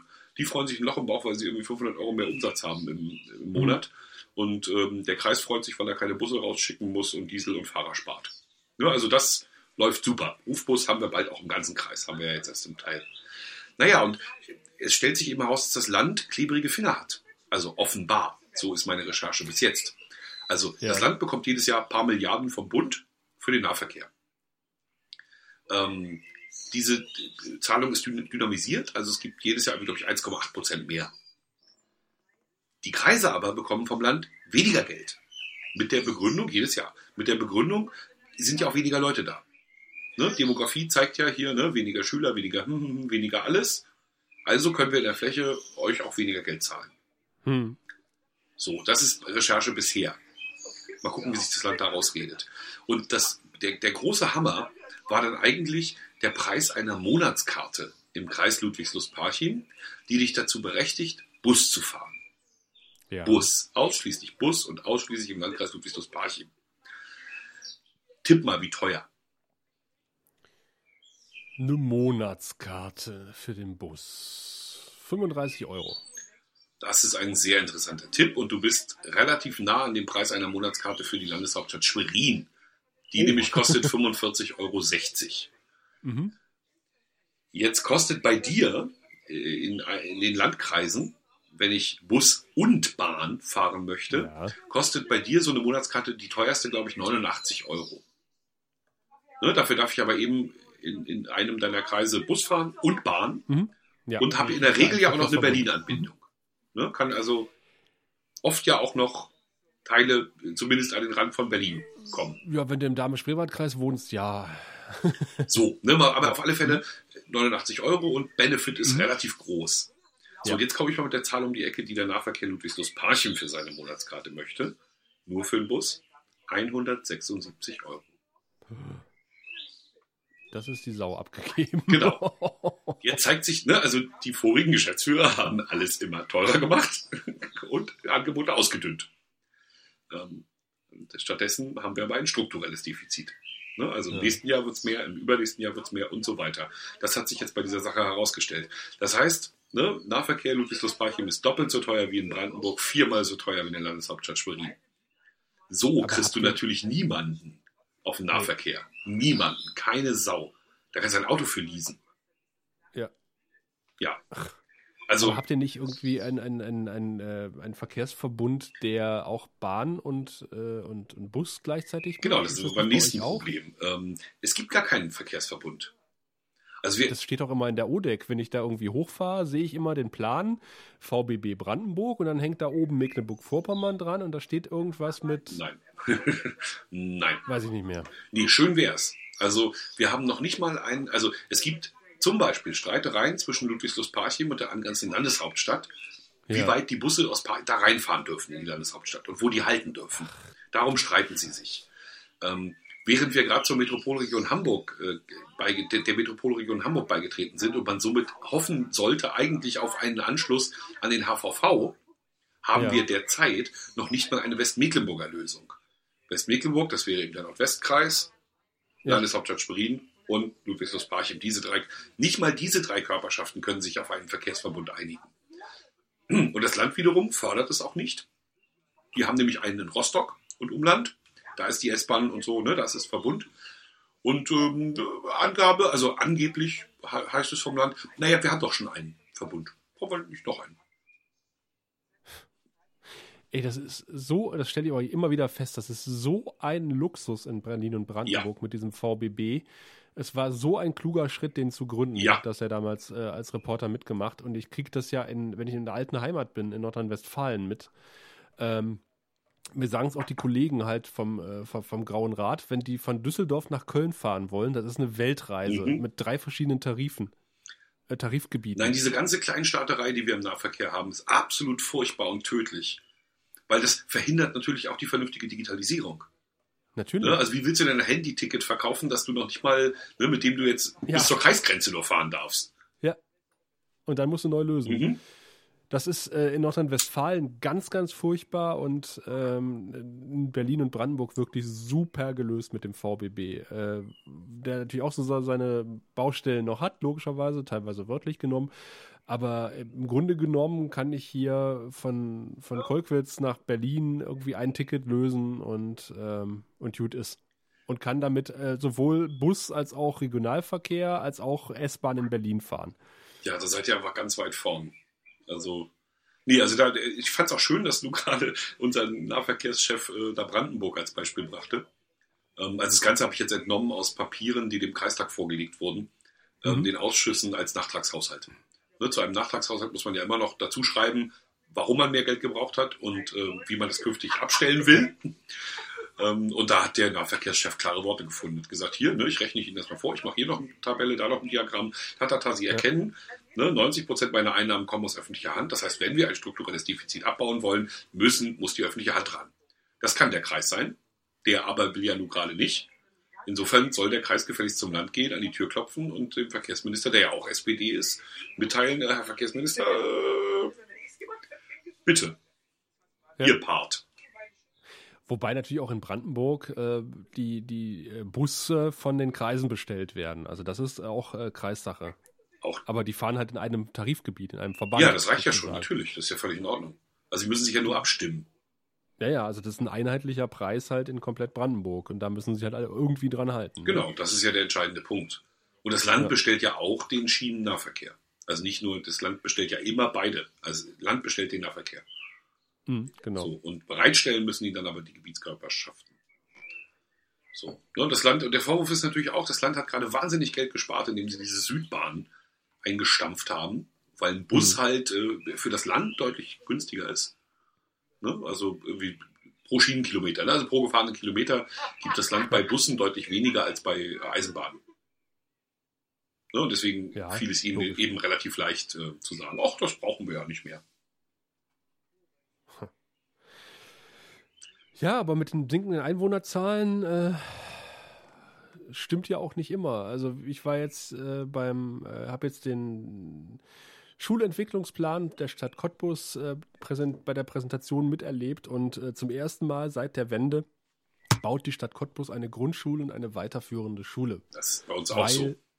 Zu viele Schüler. Und der Spree-Neiße-Kreis braucht auch hat jetzt in den äh, kommunalen, also in den Kreisschulentwicklungsplan äh, die Erweiterung der Kolkwitzer Grundschule zur Oberschule mit Oberstufe mhm. hineingeschrieben. Und ich hoffe, dass ich das, also meine Tochter noch erlebe, weil das ist absolut geil, wenn das tatsächlich so kommt. Ja, dann muss das Kind Natürlich die Absprache zwischen weg. Kreis und Stadt, äh, die ja quasi direkt aneinander grenzen, ist äh, nicht vorhanden sozusagen. Mhm. Und jeder schiebt dem anderen die Schuld zu. Es ist echt ein Trauerspiel, dass man sich da und die beiden sollen mal fusionieren. Vielen Dank. Nee, das läuft bei uns gut, muss ich sagen. Also bei uns wird auch aller Orten werden Schulen erweitert, Horte vergrößert und neue Schulgebäude gebaut.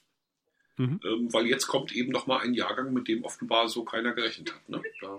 Ja, komisch, ne? Wo die auf einmal herkommen hat man irgendwie fünf Jahre nicht mitgekriegt. Ja, oh, da, da, da habe ich, das ist auch nochmal, aber das machen wir nicht diesmal, das machen wir ich habe hier die Liste ist so voll, das müssen wir diesmal verschieben. Aber, apropos voll, ähm, in, in Cottbus darfst du nicht mehr voll sein. Ja, ich weiß nicht, ob du das mitbekommen So generell? Äh, zumindest in Teilen der Innenstadt äh, gilt seit Anfang Juni ein Alkoholverbot. Also ich darf nicht trinken, ich darf voll sein schon.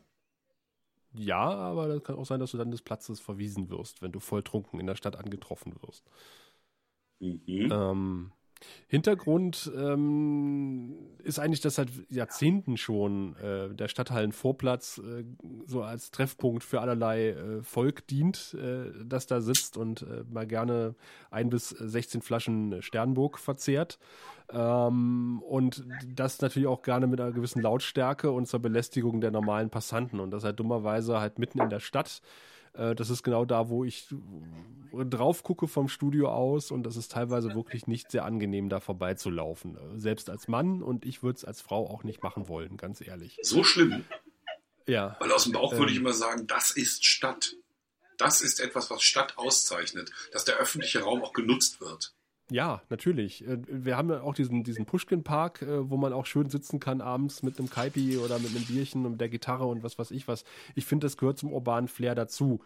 Aber äh, wenn es halt so weit kommt, dass die normalen Leute in Anführungszeichen belästigt werden, dann ist dann irgendwie eine Grenze erreicht. Und die Grenze ist spätestens dann erreicht gewesen, als äh, der Ausländeranteil von Cottbus von äh, 0,3 von, von 3% auf 7,5% gestiegen ist in den letzten drei Jahren und ähm, sich viele Leute dort, was immer noch lächerlich gering ist, ja, muss man auch dazu sagen, ähm, und, und, und, sich jetzt eine völlig neue Gruppe dort am Brunnen am Stadthallenvorplatz einfand, was das kostenlose WLAN dort nutzen wollte und äh, Polizei sagt natürlich, äh, also das, das, das übliche Klientel säuft sich die Hucke zu und äh, verprügelt sich und äh, das neue Klientel säuft sich auch die Hucke zu und verprügelt sich. Manchmal verprügelt man sich gegeneinander, gegenseitig.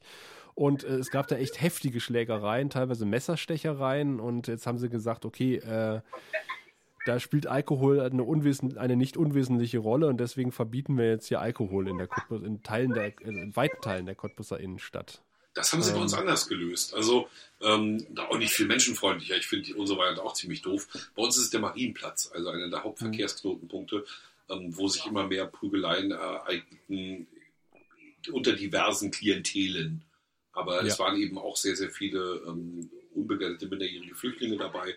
Kann man sich ja vorstellen, komplett aus der Sozialisation gerissen. Ne? Keine älteren Brüder, ja. die auf sie aufpassen. Also saufen sie sich die Hucke zu und machen Mist. Und das ist auch wirklich heftig. Polizeipräsenz enorm erhöht, das war ja. sozusagen Schritt eins, ne? dass das da also dazu. einfach sehr viel Polizei mittlerweile rumrennt auf dem Marienplatz. Und sie planen seit einem Dreivierteljahr, glaube ich, halben Jahr mindestens, eine Videoüberwachung. Mit der Polizei zusammen wird ein Pilotprojekt ja, für Mecklenburg-Vorpommern sein. Ähm, die Bildschirme werden dann bei der Polizei stehen, die müssen auch mhm. gucken. Mhm. Und äh, Stadt, äh, glaube ich, zahlt dann die Anlage oder so. Ja, bei uns auch so. Polizei baut die Videoüberwachung auf. Die prüfen das gerade im Innenministerium. Also massive Polizeipräsenz, gemeinsame Streifen von Ordnungsamt und Polizei und Ausländerbehörde. Äh, die, der Polizeipräsident ist auf dem Brückentag nach Cottbus gekommen, zu einer Pressekonferenz eingeladen. Ähm, und hat die Maßnahmen vorgestellt. Äh, und alle haben sich nur etwas angeguckt und gefragt, so, hm, okay, äh, das hat vielleicht irgendwie mehr Wirbel äh, aufgewirbelt, als es als, als die Sache wert war, aber der Polizeipräsident wollte das einen hat Tag vor seinem Urlaub gerne machen. Fame gehabt. Ja, äh, und und ist dann in Urlaub gefahren. Siehst du. Ausbaden können das andere. Hat wirklich zu, an, an einem Brückentag zur, zur Pressekonferenz nach Cottbus gerufen und äh, wir, haben schon, wir haben uns schon lustig gemacht, äh, weil die Polizeipressesprecherin hat uns dann unten abgeholt und wir haben gesagt, äh, und sie meinte, oh, da sind ja alle da. Sagte ich, nee, nee, der, der Kollege von der Bild kommt noch bestimmt. Und, die, und alle so, Am Tag. Der, der, hat, äh, der, ja, ähm, der hat hier einen, schon einen gewissen Ruf, der Kollege. Und Kommt immer ein bisschen später. Ja, ja, ja, ja. Und, ähm, und stellt immer sehr, sehr tolle Fragen und äh, beleidigt Kollegen, die Interviews machen wollen, dass sie doch ein bisschen, bisschen schneller mit den Interviews sein wollen, weil er will, will auch Fotos machen. Ähm, Kollegen Schwein. Ja, sehr, sehr gern gesehen, äh, der junge Mann. Auch, auch bei Gericht taucht er gerne mal auf. Auf jeden Fall haben wir so Lust, haben wir so Witze gemacht und dann äh, war dann der verabredete Zeitpunkt der Pressekonferenz und dann äh, ist sie auch noch mal runter, falls dann der Kollege noch unten stehen sollte. Er kam nicht und dann sagte ich, nee, nee, wenn kommt der irgendwie fünf Minuten nach der Zeit äh, hier reingeplatzt. Und, äh, und beansprucht die Aufmerksamkeit für sich und alle so, so, Pressekonferenz beginnt, fünf nach zehn. Tür geht Kuckuck. auf. Kuckuck, der Bildkollege. Ja. Naja, auf jeden Fall hat dann der Polizeipräsident ähm, erstmal erzählt, dass er der, der Inspektion Cottbus ähm, eine Hundertschaft zur Verfügung stellt, die äh, nichts anderes macht als Patrouille laufen, quasi äh, einmal um, eine Hundertschaft. In, den, Gebieten. Also es sind immer mindestens zehn Polizisten unterwegs. Und wenn die sagen, oh, wir brauchen mehr, äh, steht eine Hundertschaft, äh, jetzt nicht Gewehr bei Fuß, das wäre vielleicht ein nee, falsches klar, aber Bild. Man kriegt aber, sie relativ schnell. Ähm, ja, die ist quasi bereit sozusagen. Die ist dann innerhalb von fünf Minuten auf dem Stadtteilen Vorplatz, wenn sie gerufen wird. Das klingt ähm, alles so nach halt Bürgerkrieg, findest du nicht? Findest du nicht, wir verlassen gerade so zivilisatorische Grundlagen? Ich finde unsere Videoüberwachung schon total scheiße. Also ich finde, ja, die ist, also die, die, diese. Vor allen Dingen bringt sie nichts. Aber ich sag mal, Polizeipräsenz und Ordnungsamt äh, ist vielleicht gar nicht mal der falsche Weg, weil äh, man muss irgendwie allen Leuten auch mal zeigen, äh, dass das, dass das Gewaltmonopol beim Staat liegt und nicht bei irgendwelchen Mobs. Und wie viel Geld ähm, fließt in die Prävention? Das kommt dazu. Die Stadt Cottbus hat quasi ähm, äh, zusätzliche Streetworker eingestellt und macht so, macht so auf Prävention. Also du hast zum einen das Repress äh, Repressive und auf der anderen Seite versuchen sie jetzt halt auch äh, mehr ähm, ja, Streetworker und, und Prävention. Und du musst natürlich einerseits, ähm, einerseits musst du natürlich die, die ähm, Flüchtlinge, Asylbewerber, Geflüchteten, die musst du natürlich irgendwie betreuen, letztendlich. Hm. Hilft ja nichts, also kannst ja nicht alle wegsperren. Ne? Also da musst du ja irgendwie einen Weg finden, äh, hm. Zugang zu, zu, zu, dem Klientel zu finden. Und ich finde ja auch nicht, dass sozusagen ähm, so, so Standard-Alkis die Leute anpöbeln, irgendwie unbetreut auf der Straße rumrennen dürfen. Also, nein, natürlich dürfen sie das. Freies Land sollen sie so viel sie wollen. Aber ja. ähm, wäre schon gut, wenn es jemanden gäbe, der sich irgendwie kümmert.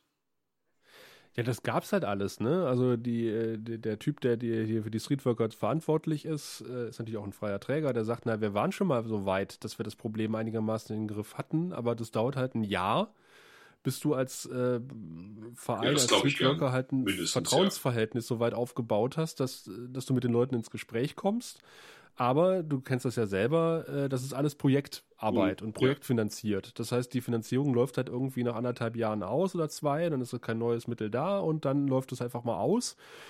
Und da wieder reinzukommen, dauert halt wieder ein Jahr mindestens. Äh, und diese kontinuierliche Förderung ist halt äh, sehr schwer zu gewährleisten. Aber die Stadt Cottbus hat gesagt, okay, also machen Sie sich keine Gedanken, wir bezahlen das. Mhm. Also witzigerweise, also da ist der Brennpunkt tatsächlich Schwerin, weil der Schwerin hat natürlich äh, im Vergleich zur Einwohnerzahl überproportional viele Menschen aufgenommen, ist ja klar. Hm. Ne, wir haben also 15% Leerstand gehabt in den Plattenbauten. Ist ja klar, dass man da auch sagt, ne, hier nutzen wir, sage ich mal. Ähm, witzigerweise ist es aber ausgerechnet der Landkreis, der jetzt in der Jugendarbeit oder in der Sozialarbeit anders reagiert. Die haben nämlich gerade eine Vorlage auf dem Tisch, genau diese Projektförderung zu ändern in eine stetige Förderung. Ah. Es soll tatsächlich in jedem Amt wenn ich es richtig verstanden habe. Sie nennen es noch Region im, im, Papier, was darüber Auskunft gibt, aber wenn man es ein bisschen genauer liest, scheint es auf Amt hinauszulaufen. Sie wollen als fest gefördert eine Streetworker-Stelle pro Amt zur Verfügung stellen. Das klingt wenig, hm. aber jetzt sind diese Amtsbereiche natürlich auch nicht geprägt durch eine überbordende Jugendkultur. Ne, sondern ja. das sind oft so halt so Dörfer ne, mit, mit äh, hm. wenig Jugendlichen. Und die werden noch vom Bauern erzogen und nicht äh, von der Polizei. Also Stelle links, Stelle rechts. Wenn der Bauer ich glaube, das, genau, ich glaube, das geht eher rustikal zu äh, und nicht so streetworkerig mit Erbseneintopf und äh, Feuer im Winter und so.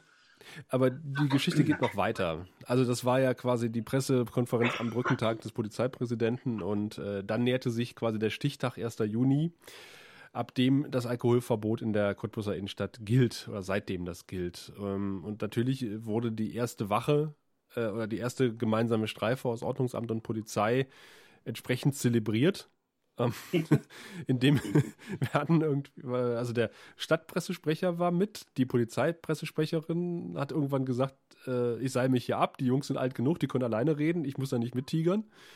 Ähm, also zwei, zwei Revierpolizisten, äh, drei Leute vom Ordnungsamt, der Stadtpressesprecher, eine Kollegin von der Zeitung, ich fürs Radio, der Esel nennt sich zuerst, ähm, ein Kamerateam vom Lokalfernsehen, ein Kamerateam vom RBB, ein Kamerateam vom ZDF. Und dieser Tross brachte sich quasi auf dem Weg durch die Cottbuser Innenstadt.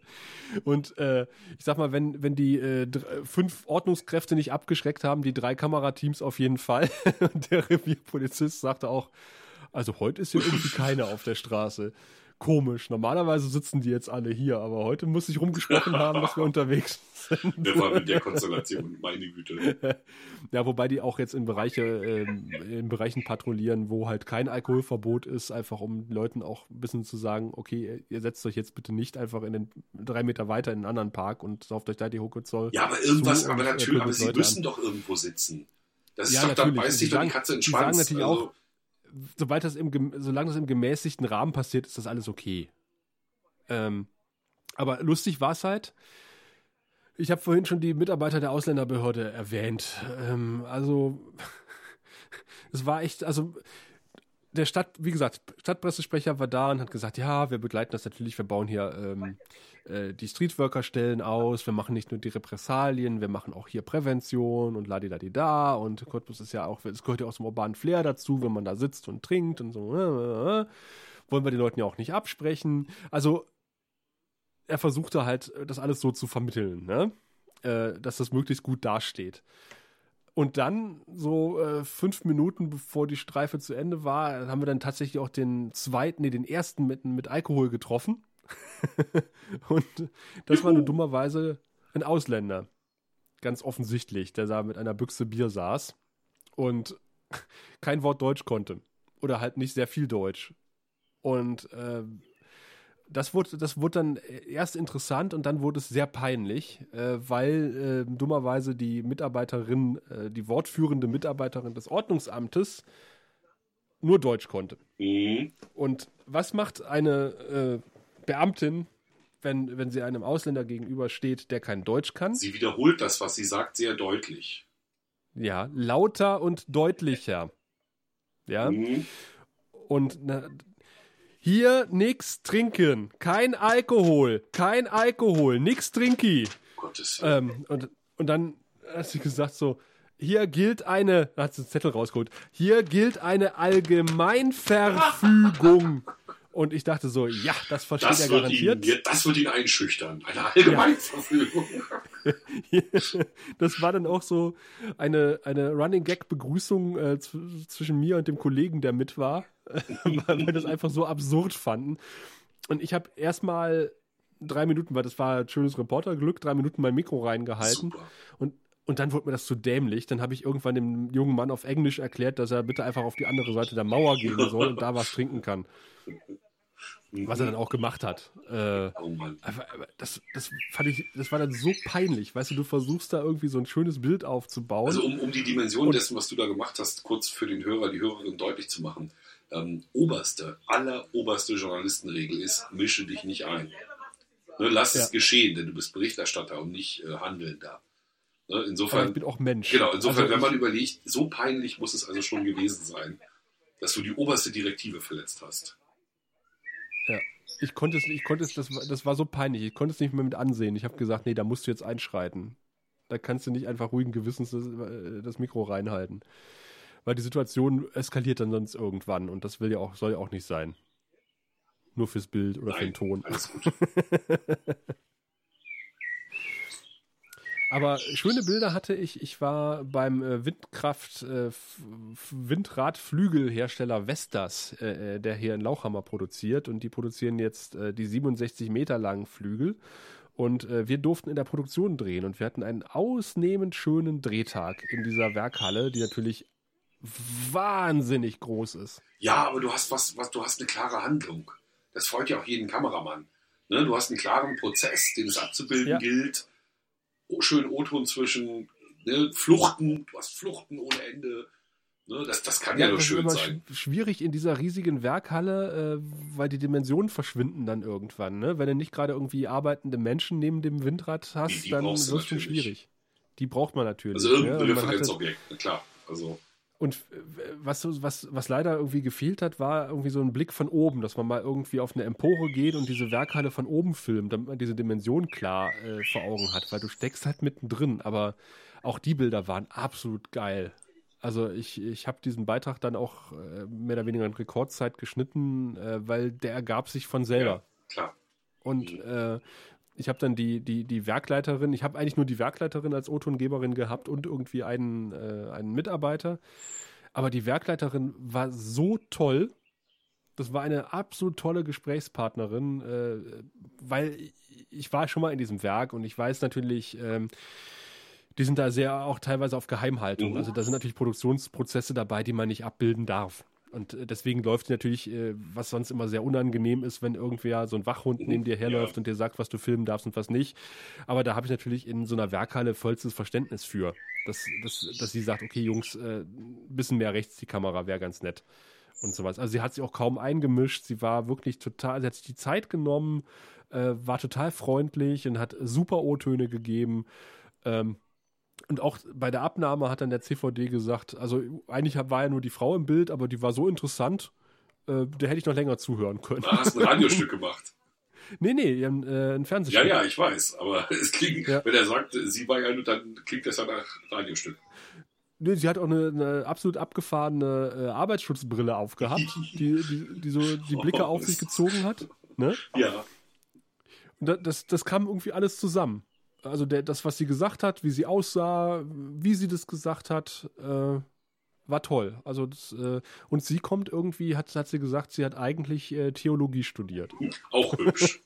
und hat dann Marketing äh, bei einem deutschen Automobilkonzern äh, gemacht, eine Zeit lang, bevor sie dann äh, in die Werk, also nicht Marketing, aber die hat da irgendwie auch einen, einen, führenden Posten irgendwo gehabt, bevor sie dann die Werkleitung vom, vom, vom Vestas übernommen hat. Hübsch, hübsch echt interessante Vita. Es hat auch äh, unheimlich viel Spaß gemacht, einfach sich abseits mit ihr so ein bisschen unter, zu unterhalten. Ein, ein ausgesprochen schöner Drehtag. Mir ist heute auch ein Wachhund an die Seite gestellt worden. Allerdings ähm, war das eher so, dass ich das Gefühl hatte, ähm, die Dame muss jetzt da sein, aber sie wüsste eh nicht, was sie tun sollte. Mhm. Ne, also so, so, jemand, also ich fange von vorne an, Helios. Aber äh, warte mal ganz kurz, ja. äh, apropos Wachhund, weil ähm, äh, bei, der, bei dieser Streife, ich habe mich auch mit ein paar Kollegen drüber unterhalten und die haben gesagt, eigentlich wäre das der Moment gewesen, für den Stadtpressesprecher einzuschreiten und da irgendwie so deeskalieren. Ja, das wäre sein Job gewesen. Aber, ähm, weil Hat er dir wenigstens auch Pralinen geschenkt? Ich habe, nee, das nicht, aber ich habe ihn dann anschließend nochmal interviewt für den Hörfunkbeitrag und er sagte so, naja, im Grunde, die Kollegin konnte sich ja dann verständlich machen. Ah, nein. Also, hm, okay. nein, ich habe mich verständlich gemacht. Ja, ja. Ja, weil das, äh, die Situation lief eindeutig aus dem Ruder, weißt ja, du? Und, und, dann, wenn ich ein guter Pressesprecher bin, in der Situation greife ich dann ein. Definitiv. Und äh, ja, aber naja, äh, da musste dann der Reporter eingreifen. Okay, Wachhund bei dir an der Seite, sie wusste nicht, was sie tun sollte. Äh, ja, aber sie ist auch überhaupt nicht mein Thema. Also ich hatte kurzfristig den Auftrag bekommen, mich äh, um ausländische Ärzte zu bemühen. Ne? Also mhm. wo arbeiten sie, was tun sie, warum tun sie das und auf welcher Grundlage? Ähm, jetzt habe ich einen, einen, alten Bekannten, der bei Helios äh, Pressesprecher für die Nordkliniken ist, hier für die Kliniken im Norden. Ich weiß, wen du meinst. Nee, den, den nicht, der ist unter, der ist eine, eine Stufe drunter. Ach, okay. Der, den ich meine, der ist noch einen drüber. Der, der war aber auch mal ah. bei uns hier beim NDR halt, ne? Und mhm. dann hat sie ihn dahin gespült. Ähm, und der hatte tatsächlich mir besorgt, relativ schnell, ähm, Halal Dali. Halal Dali ist, äh, die, ich glaube, mit Abstand schönste Ärztin, die ich je gesehen habe. Ähm, und beruflich von einem, äh, also sowas von, von, von, von ja, wie soll man das sagen? Ähm, also 28, eine junge, mhm. sch schmale Frau, ähm, wie gesagt, äh, ebenmäßige Perlmutthaut, also, ne, also wirklich zum Niederknien. Und ähm, die hat folgende Vita, in Syrien aufgewachsen, mit mhm. ihren Eltern nach Saudi-Arabien gegangen, mit 18 mhm. von ihren Eltern nach ähm, äh, Jordanien verschickt worden, okay. an, die, an die Uni, um dort Medizin zu studieren. Das hat sie dann äh, durchgezogen, parallel geguckt, äh, welche ähm, Medizinsysteme, welche Gesundheitssysteme irgendwie spannend sind und ist auf Deutschland und USA gekommen. Und Deutschland fand sie noch ein bisschen spannender. Hat dann während Arzt im Praktikum, während dieser Zeit Arzt im Praktikum in äh, Saudi-Arabien Deutsch gelernt. Mhm. für den, für den Arzt brauchst du irgendwie ein relativ hohes Level an, an Deutsch. Das hat sie dann in Berlin nochmal verfeinert, sich in Berlin äh, dann angefangen zu bewerben. Ist genommen worden hier in, in Lezen bei Schwerin, in so einer Spezialklinik für Rehabilitationsmedizin. Ähm, und äh, da habe ich sie dann auch getroffen. Ähm, ist zwischendurch nochmal für ein Jahr nach Saudi-Arabien zurück, nachdem sie das hier alles geklärt hatte. Und ist dann ähm, jetzt seit nicht ganz einem Jahr ungefähr hier. Ähm, spricht wirklich exzellent Deutsch. Ähm, und ist mit dieser Biografie natürlich also unfassbar beeindruckend. Hm. Ne, also da war ich echt hin und weg. Ähm, wie gesagt, wir hatten die ganze Zeit Wachhund dabei, der hat aber keine Zeit aufzupassen. Außer darauf, dass wir, ähm, dass an alle Leute, mit denen ich gesprochen habe, Zettel verteilt wurden, nämlich Einverständniserklärungen. Ähm, ah, das hat sie gemacht. Und äh, sie hat darauf aufgepasst, dass keine Namen genannt werden von Patienten. Weil diese Rehabilitationsmedizin in diesem Fall bedeutet, dein Schlaganfall ist gerade erst passiert und okay. die machen aber schon Reha mit dir. Ne? Also ja. das ist eine Klinik, die kann gleichzeitig behandeln, kann aber eben und fängt während der Behandlung schon mit der Reha an. Okay. Haben also unfassbar viele Therapeuten da rumlaufen und ähm, auf Station habe ich so viel Personal gesehen wie überhaupt noch nie in meinem Leben in einem Krankenhaus auf einer Station. Ähm, also da müssen die Anforderungen offenbar auch sehr hoch sein. Und äh, die Menschen, die dort sind, die sind eben oft nicht fähig zu erkennen, was es bedeutet, wenn sie jetzt mit einem Reporter sprechen. Ne? Entweder sie nehmen es gar nicht zur Kenntnis, dass du ein Reporter bist, oder sie können sich nicht äußern. Also in der Regel haben, haben die, sind die in einem Zustand, in dem sie auch einen gesetzlichen Betreuer brauchen. Hm. Und den haben in der Regel, und das heißt eben wiederum Bürokratie. Die dürfen eben nicht einfach so medial auftreten. Da muss es vorher eine Genehmigung geben. Ja, aber wie gesagt, diese, diese Frau hat mich äh, tief beeindruckt. Da war ich echt hin und weg. Cool. Weißt du, ich bin jetzt im, im, im, im Rahmen unserer Planung auf ähm, eine Aufführung gestoßen, die am Wochenende stattfinden wird in, Ucker, in der Uckermark. Äh, dort wird nämlich eine zwölfstündige Aufführung ähm, des äh, legendären, also ich kannte es bisher noch nicht, aber des legendären Stückes Die Heiden von Kummerow oh, stattfinden. Ja. Und ähm, ich habe äh, gedacht, hm, Kummerow das klingt doch nach, nach, nach Toms Sendegebiet. und hab dann mal gegoogelt. Es ist nicht mehr so gerade dein Sendegebiet, oder? Das ist aber knapp dran. Ja, aber ich dachte, knapp. Kultur kennt er garantiert. Äh, natürlich. Also da kennt man sowohl den Film als auch, ich glaube, das, das Buch natürlich. Mhm. Ähm, ist jetzt bei mir jetzt schon ein bisschen her. Also ich müsste da jetzt ähm, böse improvisieren. Ähm, zwölf Stunden. Eine zwölf Stunden Theateraufführung Warte, dazu, dazu weiß ich so wenig zu sagen, dass ich jetzt sofort sage, mehr als zwölf Stunden habe ich übrigens gebraucht, um meine Garage aufzuräumen. Oh. Ja, du hast ja gemerkt hier, dass ich bei Tour de Prignitz aufgelaufen bin mit einem neuen Fahrzeug. Ja, stimmt. Und äh, Frau Sandmann. Das ist ein Garagenfahrzeug. Also genau. Frau Tom hat netterweise genehmigt, dass das zweite Fahrzeug, also das ich schon vorher hatte, in unserem Besitz bleibt weil ja unsere ah. Tochter doch bald irgendwann einen Motorradführerschein hat und dann kann ja, man die ganz ja. einfach drosseln und äh, alles ist gut. Ich brauchte also Platz für zwei Motorräder und zwischen den Motorrädern muss noch ein Rasenmäher durch. So, das war ungefähr der Plan. Und jetzt hatten wir vor fünf Jahren, als wir eingezogen sind, hier einfach große Mengen unseres Hausstandes lediglich in die Garage geworfen. Ja, das kenne ich. Ne, da gehörten dann auch so Dinge zu wie Geschirrspüler und äh, Wäschetrockner. Dazu acht Reifen, vier davon auf Felge, ähm, jede Menge Kisten mit Zeugnissen und, und wichtigen Utensilien äh, zur Erinnerung an, an die äh, vergangenen 25 Jahre Theater, die meine Frau an ihrem Gymnasium macht.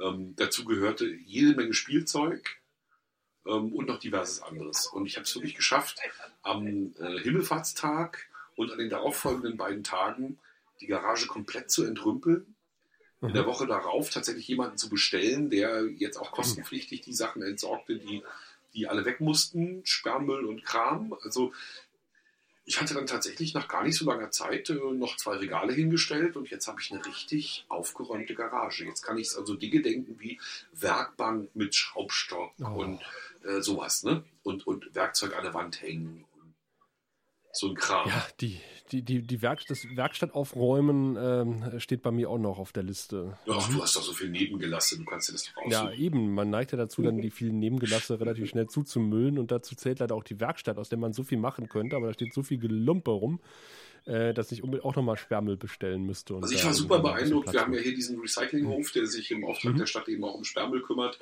Ähm, und die Jungs kommen jetzt also nicht nur auf Sperrmüllanmeldung vorbei, sondern wenn du ihnen sagst, ich habe hier so alles, ich habe hier von allem was, dann kommen die einfach, ähm, okay. schleppen alles weg und kriegst hinterher eine kleine Rechnung. Ach cool. So, aber du bist eben alles los. Und jeden Scheiß nehmen die mit. Also die hätten auch Farben und Lacke noch mitgenommen. Also ja. wirklich richtig äh, großartig. Und das Ganze in der Viertelstunde. Also ich war sehr beeindruckt. Naja, jetzt habe ich Platz genug und bin froh und glücklich. Ich dachte, deine Garage ist mit Haarpflegeprodukten zugestellt. Die kleine hab Garage. Ich einen Podcast von dir mal gehört. Ja, ja, das sind zwei. Ich habe ja zwei. Also ah. eine ist eine ganz normale Garage, mhm. da stand früher der Trabi drin. Die gehört zum mhm. Haus irgendwie, die war, schon, die war schon immer da.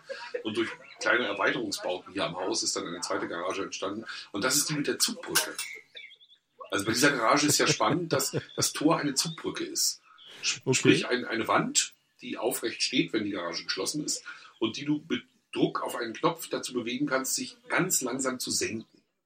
In ein für sie vorgesehenes Loch.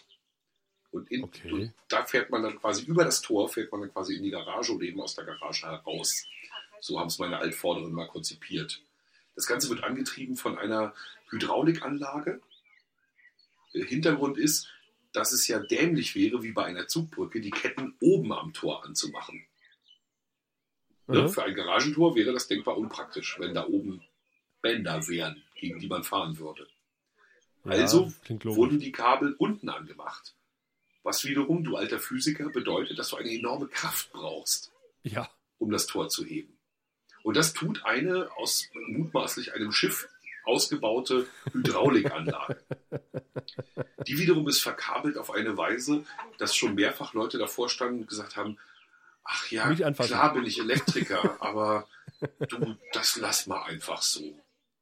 Ja, genau. Also, also ein Hydraulikspezialist war auch schon da als, als es mal galt, dass, ne, als wir hier eingezogen sind, wollte ich mal gerne mal wissen, wie lange das noch lebt. Und der kam mit der Äußerung, das gesamte Viertel hier wird in Schutt und Asche liegen. Der dritte Weltkrieg wird vollzogen sein und still und leise geht diese Tür auf und zu und auf und zu und auf und zu. Ja, sowas habe ich hier. Aber da, an deiner Stelle hätte ich da schon längst irgendwas eingebaut, was so Ahuga, Ahuga macht. und so eine Leuchte. das ist Wenn ja es auf und zugeht. Oder so eine, von, der, von der alten Schranke so Ding, Ding, glaube, Ding, das Ding, machen Ding, wir. Ding. Die Nachbarn werden es lieben, Tom. Nein, ich habe ja im Moment äh, das Problem, dass ich schon, also ein Freund hatte mir äh, zugesagt, dass er sich darum kümmern würde, ein, ein, ein Funk, äh, eine, eine Funkbedienung für dieses Tor mir einzurichten. Ne, weil es den Vorteil hätte, ich könnte mit dem Motorrad rausfahren. Man kann das Motorrad nicht rausschieben. Es ist sehr steil man muss rausfahren. Ne? Und mhm. wenn man dann rausgefahren ist, dann geht ja das Tor nicht zu.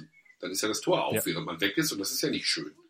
Ne? Insofern hatte ich gedacht, so eine Funkbedienung, Fernbedienung, zack, hier Knöpfchen drücken und mh, hm, dann hat er aber festgestellt, dass ja, ja dass er auch einen Ausmechanismus sozusagen einbauen muss.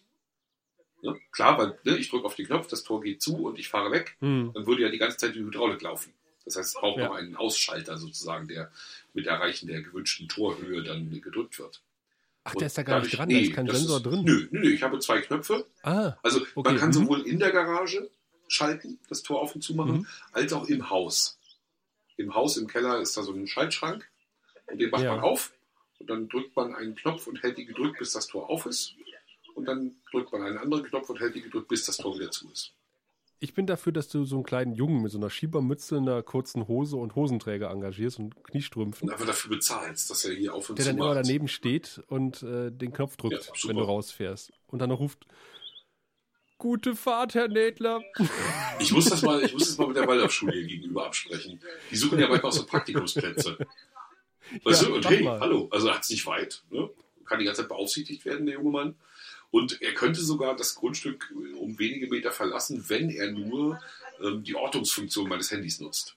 Damit er also weiß, wenn ich wiederkomme. Ja. Ne? Und er könnte währenddessen mit dem Rasenmäher über das Grundstück fahren. Und die Blumen gießen. Ja. Ah, da gibt es so viel zu tun. Du hast immer die besten Ideen. Ja. Ich muss mir dieses Tor mal angucken kommen. Leider geht es ja nicht mehr mit dem RE2. Ja, aber man kann auch anders hierher kommen. Aber ich bin im Oktober in de, äh, nicht wirklich in deinem Sendegebiet, aber äh, etwas weiter nördlich. Ich bin nämlich beim Rügenbrückenlauf. Oh, holla die Waldfee. Mhm. Du, du läufst selber? Ich werde selber die 10 Kilometer Ach, laufen. Ja. Du tapferer Mann. Es sind keine, es ist ein bisschen nur sechs oder sowas. naja, aber es äh, früh übt sich hier. Äh. Vielleicht kriegt man da nochmal so ein Treffen hin oder so.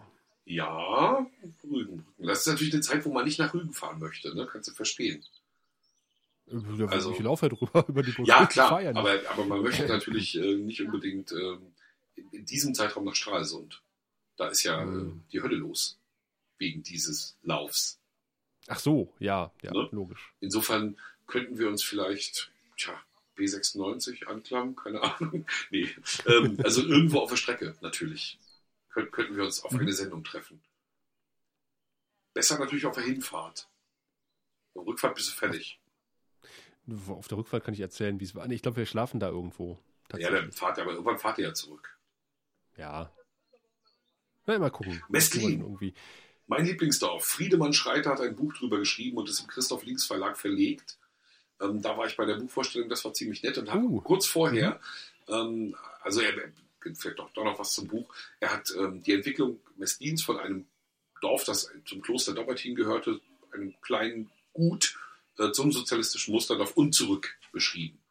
Denn ja, denn was passiert ist, ist natürlich irre. Das Kloster Dobbertin war das, die handelnde Machtfigur in dieser Region. Ne, eins der größten Klöster im Land, eines der reichsten ähm, edle Damen wurden dort abgestellt, wenn sie keinen Mann hatten. Und, ne, also das war schon richtig dicke Milch. Dann Krieg, DDR, Doppelteam versinkt in der Bedeutungslosigkeit. Stattdessen steigt Mestlin auf zum Dorf der Dörfer, ne, zum mhm. sozialistischen Musterdorf. Nach der Wende in Doppelteam werden oh, viele Millionen benutzt, um das Kloster wieder herzurichten, um die alte Kirche wieder ähm, zu restaurieren und äh, Messlin zerfällt. So, das ist so diese groß, der große Bogen, den er, den er mhm. spannt. Und ansonsten erzählt er kenntnisreich viele schöne Sachen. Zum Beispiel 52, meine ich, wurde der Grundstein für das Kulturhaus gelegt. Es gibt wenig später ein Foto, wo das Kulturhaus gemauert wird und der Grundstein, ist im Vordergrund des Bildes, ist 200 Meter weg. Okay. Also, ne, sie haben also symbolisch haben sie schon früh sehr viel getan. Und als es dann ans Praktische ging und sie bemerkten, was das alles kostet, gab es dann doch noch ein paar Umplanungen. Und die führten eben zum Beispiel dazu, dass der ursprüngliche Grundstein nochmal geöffnet werden musste. Diese Zeitkapsel, die man da reinpackt, wurde nochmal wieder rausgenommen und äh, am neuen Ort dann untergebracht. Ich habe sowas von Helmut Kohl und dem Deutschen Historischen Museum in Berlin gelesen im Zuge von Kohls Tod, dass er irgendwie auch schon mal zu DDR-Zeiten oder BRD-Zeiten einen Grundstein gelegt hat, irgendwo in West-Berlin für, für ein Museum was nie gebaut wurde. Stattdessen musste der Grundstein von der Polizei bewacht werden, weil da teilweise auch irgendwelche Farbanschläge drauf gewesen sind. Was aber äh, sich als recht positiv herausgestellt hat am Ende des Tages, weil nämlich mit der Wiedervereinigung dieses Museum genau im Weg der Kanzler, der Regierungsmeile, ja. Band des Bundes heißt das, glaube ich, alles äh, gestanden hätte. ne, hinten, alles wird gut. Ja. Apropos, alles wird gut, wir sind 90 Weltmeister geworden, du erinnerst dich. Ja. Und unser gemeinsamer Kollege Jörn Pisowotzki hat mhm. äh, für Deutschland ähm, Funkkultur ein fantastisches Feature gemacht darüber, was die Helden jetzt so treiben. Ich habe ein, ich habe das, äh, habe ein Foto gesehen und habe das mit einem Artikel verortet, aber dann ist es ein Beitrag gewesen. Genau, er hat einen okay. 23-minütigen Hörfunkbeitrag ah. für Nachspiel, glaube ich, heißt die Rubrik bei Deutschland Funkkultur. Ich muss mich aber noch okay. an den neuen Namen gewöhnen. Ja, ja, ist ja heute durch meine Timeline gerutscht und ich habe es auch schon zur Hälfte gehört und sehr schön. Mhm. Also dann werde ich das bei dir in der Timeline gesehen haben. Mhm, genau, mhm. habe ich bei Facebook geteilt. Ah. So. Und ich habe mal wieder so eine Dreiviertelstunde-Sendung machen dürfen. Ach, mein Kollege ist in Urlaub gefahren, hat vorher noch die Beiträge in Auftrag gegeben äh, und abgenommen, hinterher dann auch. Und äh, ich bin dann aber in die Bütt gegangen. Und zwar ähm, live vom Landesarchivtag. Also die Archivare des Landes kommen zusammen und beraten, wie sie mhm, noch besser genau. archivieren können. Ähm, da hatte ich sozusagen am Rande mir dann den Chef geholt und der ist auch Leiter des Stadtarchivs und ist ein Historiker und ein guter Mann und äh, wenn er nicht so pädagogisch drauf gewesen wäre an diesem Tag, wäre er auch sehr unterhaltsam gewesen. Und wir haben dann eben diese 45 Minuten da verplaudert und zwischendurch dann mal Beiträge eingespielt. War cool, war im Ü-Wagen draußen, ne, damit die Techniker mhm. die beiden Mikrofone hinstellen ne, und alles ein bisschen gediegen läuft. Das war schon mal sehr schön. Ähm, und was besonders schön war, das ist ja eine Sendung, die läuft 20.15 Uhr. Und die wird normalerweise von niemandem gehört. Ne, unter Ausschluss der Öffentlichkeit. Auch im Hause hört die natürlich niemand. Ne, also keiner, der irgendwie ja, ja. bei uns Verantwortung trägt, hört eine 20.15 Uhr Sendung. Hm. In diesem Fall haben zwei meiner Chefs das zweithöchste Lob ausgesprochen, das sie aussprechen konnten, nämlich ich wäre fast im Auto sitzen geblieben. Oh. Ne? Ich wäre im Auto sitzen geblieben, wäre das höchstmögliche gewesen. Ich bin im Auto sitzen geblieben, wäre das höchstmögliche. Ja, ja, aber ja, ne, also in großer Runde innerhalb von Konferenz, hier Ortszeit, Archive, ich wäre fast im Auto sitzen geblieben. Danach kommt nur noch Papst. Ja, ja, ja. ja. Also. Ich habe Herrn Marmor schon geschrieben, ähm, dass mein neuer Bürostuhl äh, ein bisschen breiter sein soll als seiner. unser Intendant. Sehr gut. Marmor. Ja. Du weißt es natürlich. Hast du hast du mitbekommen, dass ähm, dass Auszüge aus unserer äh, Hosenlosen der Prignitz-Sendung beim Sendegarten gespielt wurden? Wie bitte? Ähm, ja, also Sendegarten, sagt dir was? Ist eine, eine, ein, ein Podcast, ein Meta-Podcast, ein mhm. Podcast mhm. über Podcasts. Und ähm, da war eine, eine junge Dame, die ähm, die Podcast macht, logischerweise. Und äh, ja, ja, ja, ja. Und, und, und, die Stelle, wo wir uns über Berater äh, unterhalten haben, die Eunuchen, die wissen, wie es geht, aber äh, es selber nicht machen, ähm, wurde ausgekoppelt und äh, sie hat sich dann, dann wurde philosophiert, dass äh, die, die Berater äh, dass man sich nicht vorstellen kann, dass es beim Radio äh, Berater gibt, die dann wirklich, äh, es, es, wird wahrscheinlich nur um die Musik gehen und äh, um irgendwelche technische Belange, aber vermutlich, äh, es gibt keine Berater, die den Inhalt beim Radio beeinflussen. Da musste ich sehr lachen beim Hören. das ist, das ist, nein, Entschuldige bitte. Wir brauchen, wir brauchen, wie heißt das hier? Wir brauchen eine Räuspertaste. Eine Räuspertaste. Also, liebe Hörerinnen und Hörer, einmal weghören, bitte. Wow. Nein, das stimmt ja nicht. Also natürlich Nein, besti bestimmen Berater nicht den ja, Inhalt. Nein, natürlich nicht. Also Nachrichtensendungen zum Beispiel können eine Ausrichtung haben, äh, sodass sie, sagen wir mal, boulevardesker sind als äh, andere. Das, das kennt man ja auch vom Fernsehen. Also wenn man das als Bestimmung des Inhalts bezieht, ja, dann natürlich, klar. Ne? Aber es gibt ja für jeden guten Nachrichtenmann Pflichtnachrichten.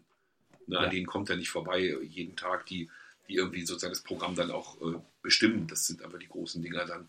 Ähm, ja, auch in der Ausrichtung, wie viel Musik, wie viel Wort, nehmen sie natürlich irgendwie Einfluss auf den Inhalt. Ähm, Sende aber Stunde, ja nicht auf das, was der Moderator sagt. Nein, wie er es sagt. Willen, nein. Das, ähm, wie er es sagt. Ja, ja. Auf die Präsentation. Genau. Bei uns ja. ist gerade Morning Show Konferenz.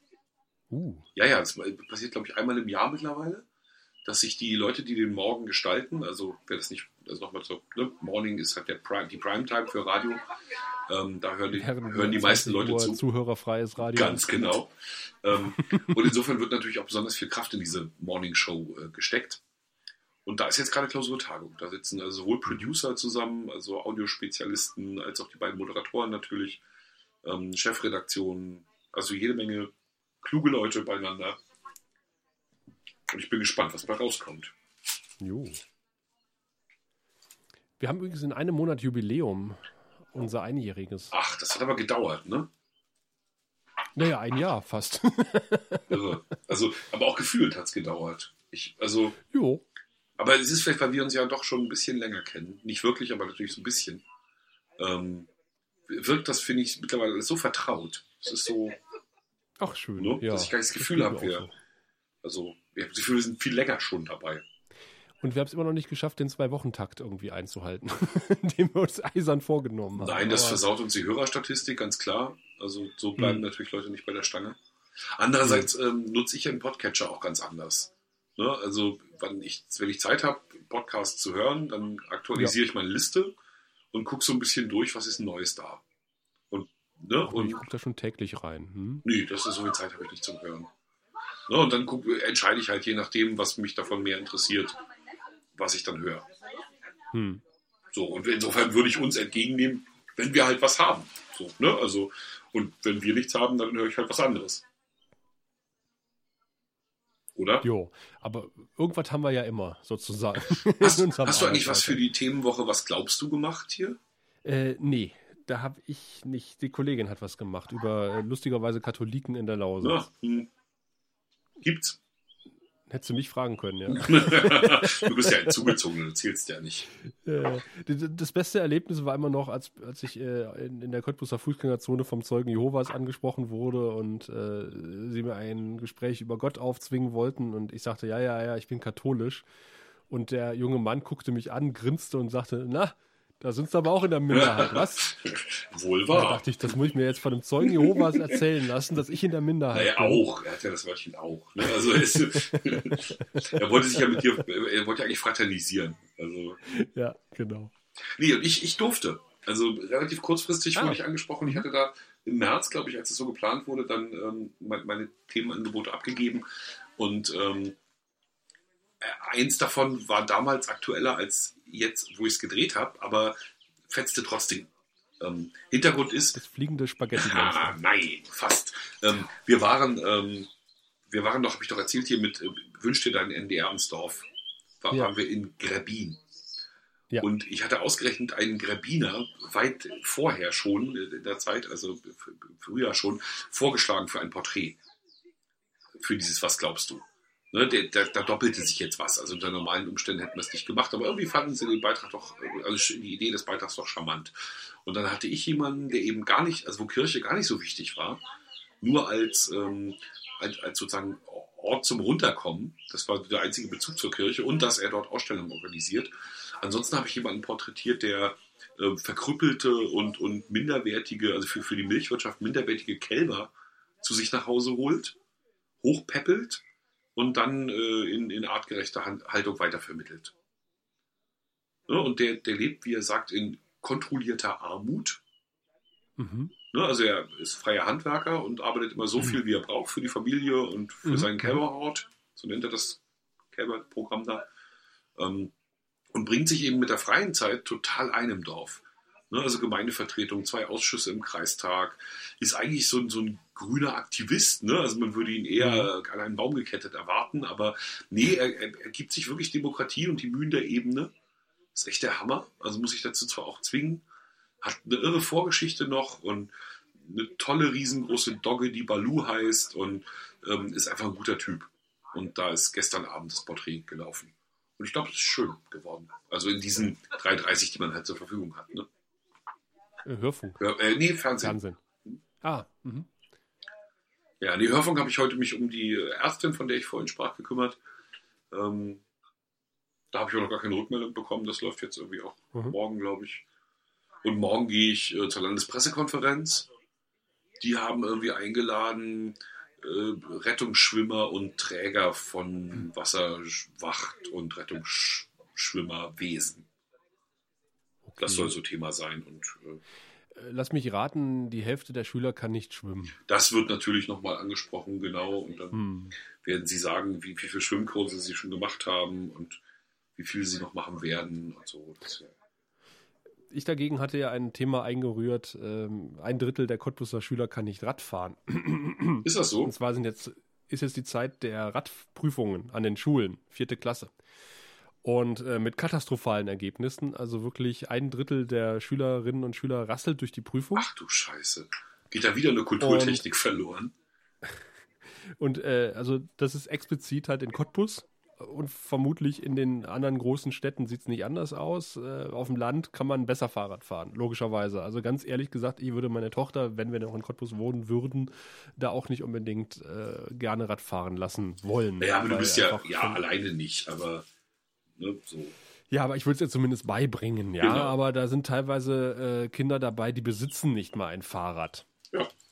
Und äh, wir, also wir kennen das ja noch so, wenn wir, wenn wir halt wissen, okay, da ist Radfahrprüfung in der Schule, ähm, dann setzt man sich mit den Kindern zusammen und übt das nochmal und fährt auch vielleicht mal die Strecke ab gemeinsam. Äh, aber ein Großteil der Eltern macht das halt nicht, sondern sagt, oh, Schule wird das schon machen. Und Schule macht aber einen Teufel und äh, setzt sich mit den Kindern irgendwie freiwillig auf ein Fahrrad. Ähm, und dementsprechend sind die Ergebnisse wirklich niederschmetternd. Also wir haben es, ich habe eine, habe so eine Prüfung als Recherche quasi begleitet und ähm, da war ein Mädchen, wo der Polizist gesagt hat, äh, nee, die fährt kein zweites Mal. Also normalerweise, wenn du einmal durch die Prüfung fällst, darfst du nochmal ran. Aber er hat gesagt, die ist so unsicher und fährt mitten auf der Gegenspur, die setzt sich nicht nochmal auf ein Fahrrad. Und da habe ich dann auch mit der, mit der, mit der Lehrerin gesprochen und habe gesagt, so ist denn das eigentlich? Ähm, was bedeutet es denn eigentlich, wenn die, wenn die Kinder keinen Fahrradführerschein haben? Also heißt das, die dürfen dann nicht auf gemeinsame Ausflüge mit, Radausflüge? Und dann sagst du so, ich bin ja nicht bescheuert und fahre mit den Kindern Fahrrad. Hm, völlig so, richtig. Huch, okay, da war leider das Mikro nicht an, weil, wie gesagt, es war Recherchegespräch. Ähm, aber mein Kollege war da mit der Kamera und hat irgendwie auch äh, so eine Lehrerin interviewt, die sagte dann irgendwas, ach, die Kinder, die fahren ja nicht mehr Fahrrad, die setzen sich ins Auto, gucken auf den Bildschirm und wenn sie fertig geguckt haben, sind sie am Zielort und äh, irgendwie, also ich weiß nicht wie, genau, wie sie es gesagt hat, auf jeden Fall äh, auch so wie ihr der Schnabel gewachsen war. Und wir haben in der Redaktion gesessen, haben gelacht, weil das echt so, so von, von Herzen kam. Das war voll bestimmt. So ja, hat sie sich echt gut äh, aus dem Fenster gelehnt, die Lehrerin. Äh, aber äh, war halt ein schöner O-Ton. Ja, kann man sich super dran streiten. Ähm, aber ja, also erfüllt natürlich jedes Klischee. Ne? Also wenn, sobald man ein bisschen drüber nachdenkt, ist es völlig klar. Also die Gefahren sind einfach viel zu groß bei, beim Radfahren. Ja, klar. Ähm, das kannst du vielleicht da machen, wo sozusagen sichere Radwege en masse sind und du gar nicht auf die Straße, auf die Straße musst und so. Aber sowas gibt es ja leider immer noch nicht. Ne, du hast ja immer wieder Unterbrechungen des Radwegenetzes. Ja, ja. Das äh, nee, kann man schon nachvollziehen. Ja, also während du äh, mit, den, mit der Rettungswacht zusammensitzt, werde ich im Laufe des, äh, gegen Ende der Woche äh, den Bundespräsidenten treffen. Hui. Der sich zu Besuch angekündigt hat. Ähm, das dürfte interessant werden, aber ich denke, darüber reden wir in einer kommenden Ausgabe der Flachlandreporter. Davon gehe ich aus. Da wir jetzt knapp an der Zwei-Stunden-Marke kratzen, würde ich sagen, äh, heben wir uns die restlichen Themen einfach für die nächste Sendung auf. Und es kommen so viele Oder? neue dazu. Und es kommen haufenweise neue dazu, unter anderem mein Erlebnis äh, mit Frank-Walter Steinmeier. Wenn das nichts ist. Ja, ist doch ein schöner Teaser, oder? Dann äh, würde ich sagen, freut euch auf unsere präsentialen Erlebnisse in der nächsten Ausgabe der Flachlandreporter. Soweit das Neueste aus dem Flachland und zurück an die angeschlossenen Podcasts. Schön, dass ihr dabei wart. Tschüss.